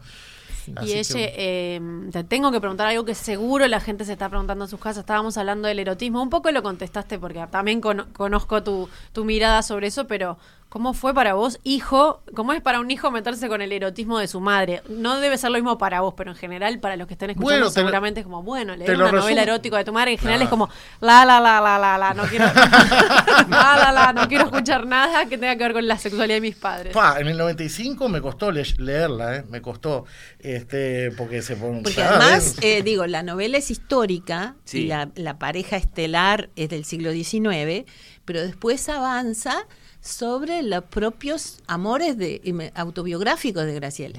Sí, sí. Entonces digo, también estabas leyendo Sí, eso. sí, sí. Sí, bueno, te lo puedo resumir con un dato biográfico mío. 11 años de terapia psicoanalítica, tres veces por semana. Eh, no, este, mamá, mira, yo el otro día hablando con, justamente hablando con alguien, decía, viste que en nuestra generación, aún todavía nuestra generación, en Inés, eh, no sé cómo está pasando ahora bien, está esa cosa del, del tabú, del sexo, no sé qué, que a veces de repente los jóvenes desearían o necesitarían que se hable más con ellos, ¿no? Este, del sistema educativo y ni hablar la familia. Como diciendo, mamá, papá, contame un poco más, como decía tu en determinado momento de la, de la pubertad, de la adolescencia. Bueno, en el caso mío, te diría que era al revés, tipo, mamá, para un poquito, no me cuentes tanto. Ella era este, súper es- expresiva, volcánica, y tenía una cosa maravillosa que como docente estoy seguro que, que lo, que sé que lo, lo- lo tenía, que daba todo en la cancha y transmitía y transmitía. Y era una rompedora de tabúes y también contarle a su hijo, hablarle de todas esas cosas, era, es decir, que ideológicamente, Claro. filosóficamente y éticamente era una solidez que yo no puedo hacer más que sentirme enormemente feliz de haber tenido esa madre.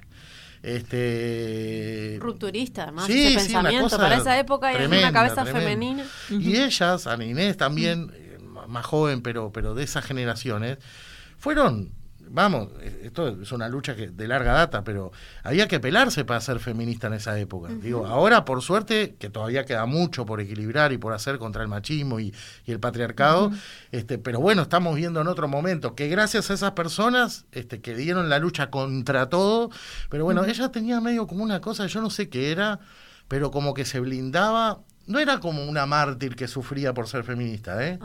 Era una zarpada, que no le importaba nada, todo, ¿viste? Era una cosa, dale para adelante. Era muy lindo eso. Y creo que está en la novela, solo puede haberse escrito por alguien con coraje y libertad, como dijo Ninel. Ya vamos a llegar a la, a la publicación del libro. Antes una generalidad acerca de la que me interesa preguntarles. ¿Se puede escribir la sexualidad o es como escribir una música? Es como un lugar que está siempre ahí por alcanzarse. ¿Qué les parece? Eh, ¿Qué- ¿Cómo, cómo ven la literatura erótica como fenómeno en general? Eh, yo creo que esto que es una literatura de alta literatura, una novela de alta de temperatura erótica, Sí, porque sí. es y enciende al lector, ¿no? Lo digo ay. así con cierto eufemismo, no calienta. Sí, sí. porque tiene eso, Erotiza, sí. pero creo realmente que es porque también es un tema que a mí me gusta mucho, que tengo como un estante de la, de la biblioteca con cosas sobre el amor, ¿no? Pero mm, casi siempre los libros que tratan de hablar del amor este, terminan hablando de las instituciones del amor. Aún así, la llama doble de Octavio Paz, que es un Mm. poeta, pero también termina las relaciones como son, pero y el amor, yo creo que, que realmente termina estando en la literatura, que en los, en los ensayos es difícil ¿no? encontrarlo. Entonces creo que sí, pero, pero le subo un, un, un escalón, ¿verdad?, a la ambición de esta novela, porque creo que es hablar, por supuesto que es el amor en su tradición pasional, el amor pasión, el loco amor, el amor fou, ¿no?, en francés. Este, es ese amor que es un poco que está muy citada porque es muy intertextual la novela se hace con bueno de idea Vilariño cuando dice ese amor este donde el sueño cumplido ese, ese poema de idea verdad y donde el loco amor que todos o que algunos siempre tras la serena máscara pedimos de rodillas pero que idea lo dice en su colmo me parece que esta novela avanza a pensarlo en su desarrollo en el tiempo. porque es el gran competidor de ese, de ese concepto del amor es el tiempo, ¿no? El imposible, el, el nunca, el para siempre, ¿no? Y, este, y son pocas las novelas que yo he leído en esa búsqueda de, del amor. Y esta es una, la otra podría ser Bella del Señor de Albert Cohen, con la que encuentro... Para ponerse en un contexto universal.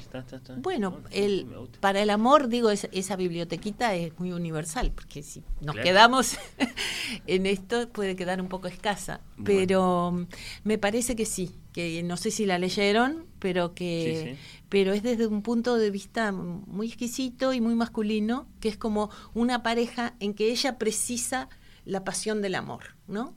Y este, la mujer. Está contada, hace mucho que la leí, pero no importa, desde el mundo masculino, pero entonces él trata de darle, ¿no? Porque la ama, pero piensa que ya tendría que haber cambiado ese amor. Bueno, pero es una novela erótica, sí. Y creo que también esta novela avanza en los en las consecuencias del amor, no solo en los celos, sino en la melancolía, en, en todo, no, en los pecados del amor, que es muy particular, cuáles son los que los que considera pecados, ¿verdad? Este aquí la protagonista, la narradora, la escriba, como aparece así. Así que yo creo que sí, es uno de los libros que que tiene esa aspiración que sí, que la de hablar, se puede escribir, el erotismo se puede escribir. Se puede escribir de diversas maneras. Esta creo que es esa. En el año 93 Marosa Di Giorgio eh, exploró también eso erótico, pero Marosa opera más más cercana, si se quiere, a ese límite con lo pornográfico, porque divide, no porque es bellísimo lo que escribe, es una pedrería, pero divide como el cuerpo, ¿no? No, no divide, me parece, lo del cuerpo con lo del alma. Y creo que acá va más armónico.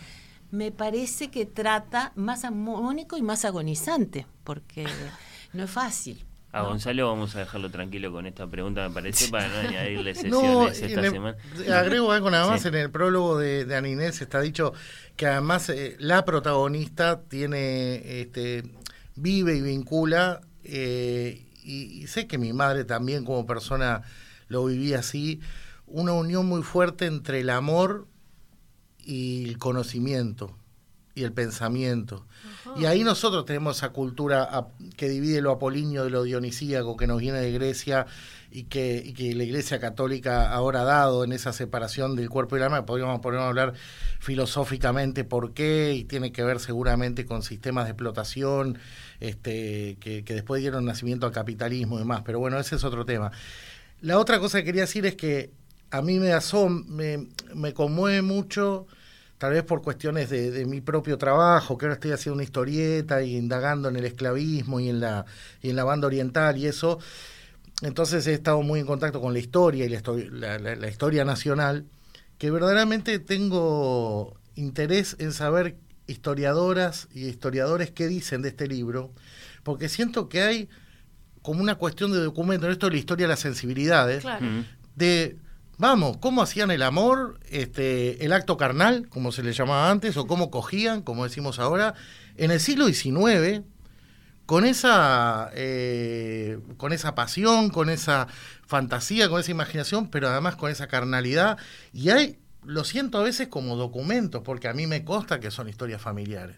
Entonces creo que hay una riqueza ahí, eventualmente historiográfica. Pero bueno, eso lo dejo en manos de, de, los historiadores que eventualmente se encuentren con eso. Estamos conversando con Ana Inés Larre Borges y con Gonzalo Elleravide a propósito de Amores Prohibidos, libro de Graciela Mántaras Loedel, publicado por Tusquets. Eh, amiga de Ana Inés, ¿está bien? ¿Era Graciela es la palabra que elegirías? ¿Una amiga? ¿Una colega? Eh, sí, con esta precisión, no fui una amiga íntima ni muy constante.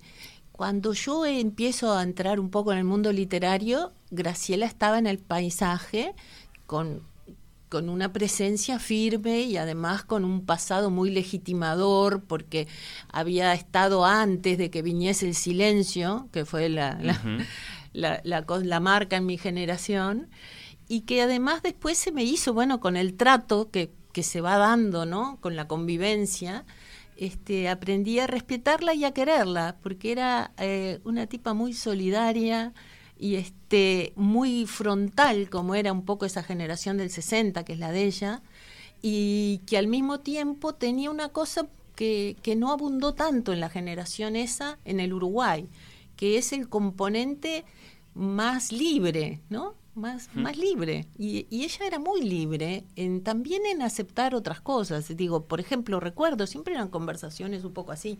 Cuando fue inspectora empezó a pensar no sé, ahora el resultado está aquí también, ¿no? Que por qué no incluir los cómics en, me acuerdo, hay un escrito de ella sobre la eso. Educación literaria. En, Ella claro, quería, quería incluir a Fontana Rosa en los programas de literatura. Exacto. Y, y, y, la tierra purpúrea de Hudson, porque le importaba mucho seducir, ¿verdad?, con la literatura. Entonces tenía esa cabeza muy abierta. También la tenía abierta, por ejemplo, a, a cambiar de opiniones o en determinado momento en el feminismo bueno, alguien dijo, ¿y por qué no se puede decir poetisa? ¿No? Porque la palabra en el femenino es cursi. Y Graciela, que habíamos como todos nosotros marcados, ¿no?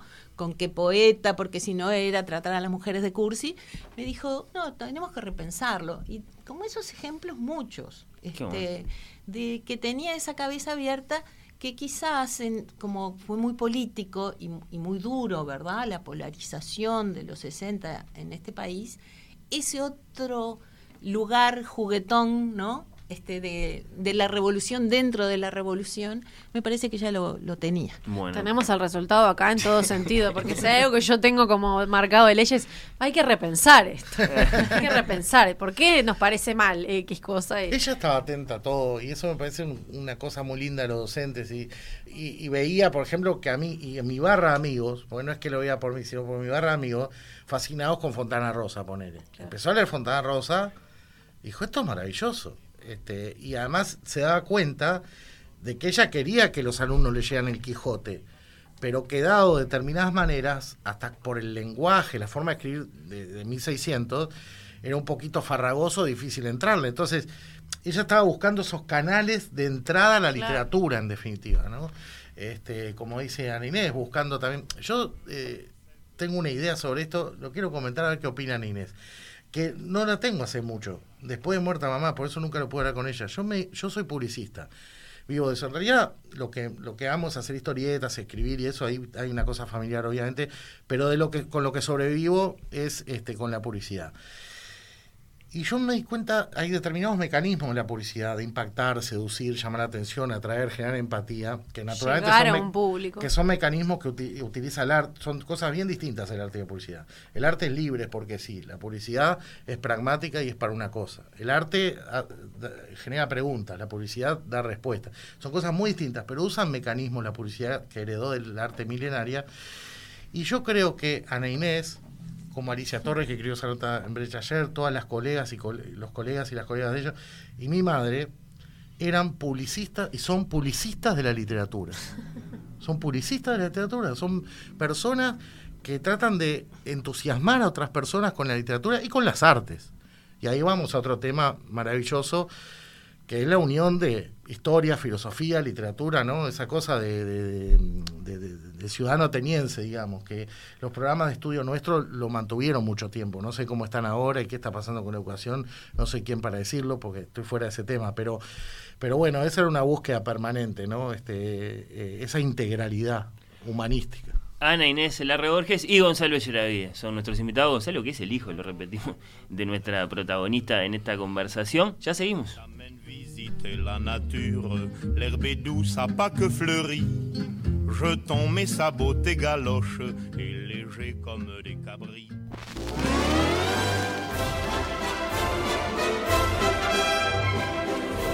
Oír con los ojos. Un programa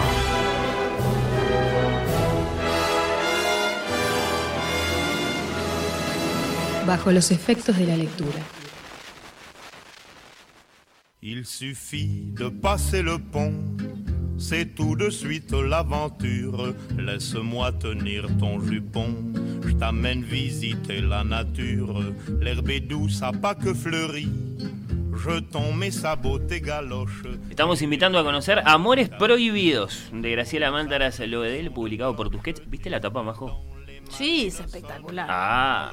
¿qué Entre erótica y Sí. súper poética, bella, me encanta. ¿Qué dice la diseñadora Lucía Franco que habló con Brecha para la nota que mencionábamos eh, minutos atrás de Alicia Torres? Eh, quise una imagen potente, no tan etérea, sino más carnal y visceral, donde lo femenino y el sexo estuvieran presentes, porque las mujeres de la novela sufren de una u otra manera. Y sí, Si lo tengo eh, que ¿viste? describir para el que no lo vio, diría que es como, bueno, es una vagina, como en primer plano, pero como, te- como si fuera tejida, digamos, parece, parece como, un tejido, y con todas este, flores, eh, y mm, como podrían ser yuyo, pero yo lo tomo más como flores, que podría ser el bello Sí, es, un, público. es un bordado, como se, bor- Sí. se borda actualmente Claro, y se exacto. bordaba en el siglo XIX como parte de las tareas femeninas. Un bordado, Claro, no es paciente, menor pero- el bordado, claro, la vagina bordada. Representa claro. una vagina y sí. además tiene se, encima. se nota más. De- en La el textura. Claro, del otro lado. Claro, la la- textura en la del, contratapa. del Sí. bastidor. Bueno. Claro, acá se ve perfecto el bastidor, exacto. Está muy ¿Están bien. contentos con la edición del libro? ¿Estás contento vos, Es Gonzalo? Con Sí, estoy muy feliz, muy el- contento. muy Ahora re- tenemos muy el libro acá, después de toda la historia que contamos. Sí, sí, estoy muy contento, muy contento, muy feliz. A veces me, me- me gustaría que, claro, que estuviera mamá para para, para, para Y estar viviendo esa cosa que pasa después, como decía este el filósofo francés, este, ay, me sale mal erró, pero le erró por 500 años, Montaigne, ¿no? que decía, la palabra es mitad de quien la dice y mitad de quien la escucha. De tal manera que quienes lo lean ahora, la audiencia, lo que están escuchando y lean, porque el libro ya está en librerías, y empiecen a leer, le iban a devolver a mamá ciertas cosas, bueno, que ella no está para seguir ese diálogo, pero pero la literatura también tiene eso, que sobrevive, ¿no? Que, que sigue ¿Con qué- viviendo. ¿Y ¿no? con qué se encuentra, Nene, después de todo el, el- el lector del libro en cuanto, por ejemplo, a referencias? ¿No decías idea Vilarino eh, Ah, recién? Porque no, estamos no. hablando de una gran... Súper, súper múltiples. Porque claro, Eh, una docente, una crítica, una gran lectora, una apasionada de la lectura. ¿Cómo, Eh, cómo- cómo está no. presente su sabiduría literaria en el libro? Está intertextual. En las primeras páginas hoy dije, voy a empezar de nuevo por las dudas, porque Mm. eh, empecé a leer y ya había, estaba, aparecía Borges casi enseguida, me- más quizás inesperado. Este, ¿Por qué decís eso? y bueno, si empieza a decir que alguien este va, va al sur, dice un personaje, la monja, ¿no? Mm. Que la, va para Perú, la monja que va a Perú. Va al sur, allí no son las cuatro, es un poema de Ida Vilariño. Va a Lima, La Horrible, es un título de un libro de... Mm, Ay, ¿cómo es? Este, Recuerdo el título, pero no el autor. ¿Qué, yo- qué título, bueno, perdón? Lima la horrible. Ah, no. Este, mm, bueno, está, no importa. Google. Salvador Bolsi, no, ¿cómo es? Eh, Estoy. Bueno. Eh, Hay un montón de Sí, referencias. no, no, no, todo el tiempo está plagado porque ya las tiene. Salazar Bondi. Sebastián Salazar Bondi, exactamente. Y este, bueno, nada más, así, pero así, como este libro, yo creo que por dos razones se tendría que dar para, para seguir un poco con la transgresión de Graciela, quizás en la enseñanza media. Porque como yo sostengo que es un libro sobre el erotismo, y se habla poco, pero que es un libro también sobre el amor, me parece las que están unidos, me parece muy didáctico, muy bueno, y además de pronto el ejercicio es encontrar citas literarias. Está. ¿Y cómo, y cómo Claro. Que deberíamos- porque es, Claro. es, un- es No, claro, muy grande, muy eso- grande. eso es Es y basta contemporáneos de ella, ¿viste? Bueno, Hellman se le notan, a veces hace explícitos sus amores por Cortázar, por ejemplo. Claro, sí, Eh, sí, sí. Graciela fue muy una crítica también, digo, creo que la novela está muy marcada por esos escritores un poco del boom, con, con sus preferencias, Cortázar sin duda, ¿no? Este, y muchos otros, bueno, Idea Vilariño, pero ella fue una crítica también de su generación, de Cristina Peri Rossi, de, mm, del Hebrero, este, muy temprana, ¿no? Fue así, cuando, que eran su propia generación, ¿no? ¿Cómo- El otro día, sí. perdón, No, hablaba dale, con, llegaba con un amigo la idea, de un amigo escritor también, a la idea de el erotismo con uno mismo, el encontrar una referencia de algo en, un, en un libro o en una película, porque hay como una cosquilla que te da este cuando descubrís que se parece que, que es que es algo que solo vos lo estás descubriendo, porque hay como un secreto Claro. que, te, que te está dando y que te remite a, a eso, a una otra literatura, a otro libro. Claro. Bueno, porque ahí también hoy hablaban de la tapa del tejido, ¿no? Y entonces hay una cosa muy cercana de la literatura con el erotismo, ¿no? Y acá el lenguaje que usa Graciela es un lenguaje barroco. Ella en esa época hablaba mucho de manierismo. Mm. Entonces, Era hay un tema que le apasionaba, así, de, de Hauser y el gusto Manieri. por los, la sensualidad del mundo, de las telas, de las cosas, de los perfumes que está y que acompaña el erotismo. También tiene que ver con una forma que es como la del dandy, ¿no? Que yo creo que hay. Y mm, el dandy que no importa que tenga esas cosas para gozarlas o no, que sea rico o no, ¿no? Aquí ella habla de alguien que se había comprado un libro de, de, este, en las primeras páginas ya está un libro este, de cuentos de hadas holandeses que había sido una desmesura gastar eso en un libro. Eso es lo del dandy. tenga poco, tenga mucho. Y hay algo de dandy femenino también Sí. en esto. Ahora, en cuanto al erotismo, yo creo que estábamos hoy estuvimos lamentando que no lo pudiese ver ella a este hijo cuando se lea. Pero creo que llega en un momento que va a ser más hospitalario para la, para la novela. Bien. Porque lo que hay central en esto, creo, es una, una refundación un poco del erotismo que, que se ve poco, que es el erotismo es, está visto, creo, sí, desde una visión femenina que siempre ha sido men- y que no y que es muy igualitaria pero que no es políticamente correcta no lo es. Entonces eso es lo que me parece más interesante Hablanos. Gonzalo, por favor, del evento en el que vamos a celebrar, a poder celebrar el lanzamiento Sí. de este libro. Es un gran evento, estaba viendo los detalles, es un gran evento. sí, eh, bueno, quiero referir una cosa, quienes lean el libro van a encontrar en él, este, no voy, no estoy spoileando nada, este, un ritual amoroso que la pareja protagónica del libro hacía, estamos hablando de, de, de personas que no existen, son personajes, todo lo que quieras, pero bueno, se llaman McLuedel y, eh, perdón, McLaren y Luedel, quiero decir que era el apellido original era McLuedel, era escocés que vinieron, como tantos otros perdieron o Sí. modificaron el apellido en la aduana de Montevideo. Y esto coincide bastante con muchas de las historias de los tatarabuelos de Graciela Mantras Loedel, es decir, los padres de mis tatarabuelos. Entonces, este, un ritual amoroso que ocurría en el Teatro Solís. En el Teatro Solís. Y en este momento, Daniel, un arquitecto del Teatro Solís, el encargado de mantenimiento, nos está ayudando buscando los viejos planos de mil, porque esto ocurrió el 27 de septiembre de 1861 por primera vez, y se dio todos los 27 de septiembre posteriores. Está buscando acá enfrente del Teatro Solís los planos que él tiene de esa época para ver dónde era la ropería y lo que referencia. Y si los encuentra, les prometemos a la gente que vaya al Teatro Solís el jueves que le vamos a contar dónde era eso.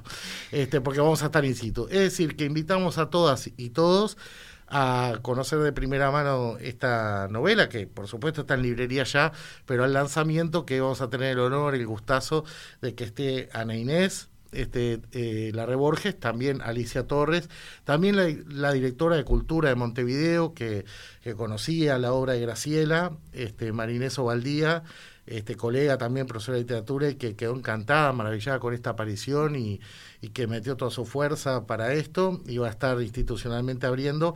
Y esto va a ser en el Teatro Solís el jueves 19 a las 19 horas en la zona del Teatro Solís que va a ser, y esto es interesante como noticia para los montevideanos y montevideanas, es donde era el restaurante Raravis que cerró, eh, ex Raravis, en ese a la izquierda, ahí se va a hacer. Y la idea del Departamento de Cultura, con este primer acto, es iniciar en ese espacio una serie de actos culturales, de la literatura y de otras artes, presumo, este, para tener ese espacio que vuelva a los ciudadanos, claro. Porque Así de la otra manera casi no entraba. Muchos de nosotros casi no Y entrábamos. sí, sí, exacto.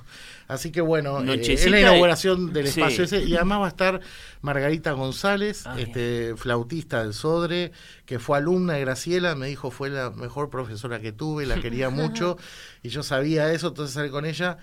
Recibió la novela y se fue a dormir y me contó que había soñado con Graciela y con unas obras de Bach contemporáneas de la época de la pareja protagonista. Así que vamos a entrar a- ahí y vamos a escuchar a ella y una acordeonista, eh, amiga de ella, interpretar obras de Bach este, para flauta y teclado. Así que ese va a ser el ambiente. No es una presentación cualquiera, ¿no? No, en el Solís, con ese plantel de bueno, de críticos literarios y de, y de, y de lectores que, que, han tenido hasta ahora esta novela, bueno, invitando a que a que tenga eh, muchísimos más, impresionante, ¿no? en un espacio nuevo, con música, hermoso. En el, en el, teatro. Yo voy a andar por ahí. Majo, Nochecita del jueves, repetimos. Próximo jueves, a las 7 de la tarde. Jueves 19, 19 horas. Lanzamiento de, de Amores Prohibidos. ¿Alguien, ¿Alguien quiere leer un pedacito para despedirnos? Que, ¿Te animás? No, no, no, elegí. Ah, al azar me gusta a mí. A mí me gusta el azar. ¿O ¿Vos querés leer, Majo? ¿No? ¿Quién quiere leer? No, no, no, prefiero que lo ah, elija Ah, bueno, está, está. Al azar. Un pedacito bueno, de Hay una parte que habla de Montevideo, pero no la encontramos justo. Ana Inés va a elegir, tranquila, a vos te queda algo por preguntar, Majo, a Leye, a Ana Inés. Yo estoy muy contento de que, de que nos hayamos sumado a, a este, bueno, descubrimiento, redescubrimiento, esta novela que estaba perdida y que ahora, bueno, está, cualquiera puede leer. Eh, ha sido una, Me una imagino gran a ella lo especial que debe ser para vos como estar en, una, en un lanzamiento de una publicación que no tiene que ver Sí, contigo, pero tiene que ver contigo. O sea, no es- Sí, pues sí. yo te he visto, no sé, en las- el lanzamiento de Guacho y de tus historietas y un montón de cosas. Esto Esto me, me, me remueve Es muy mucho y- y, me pone más nervioso. Claro. Estoy como los técnicos de fútbol, ¿viste? Que, están- que no son los que los protagonistas y están ahí.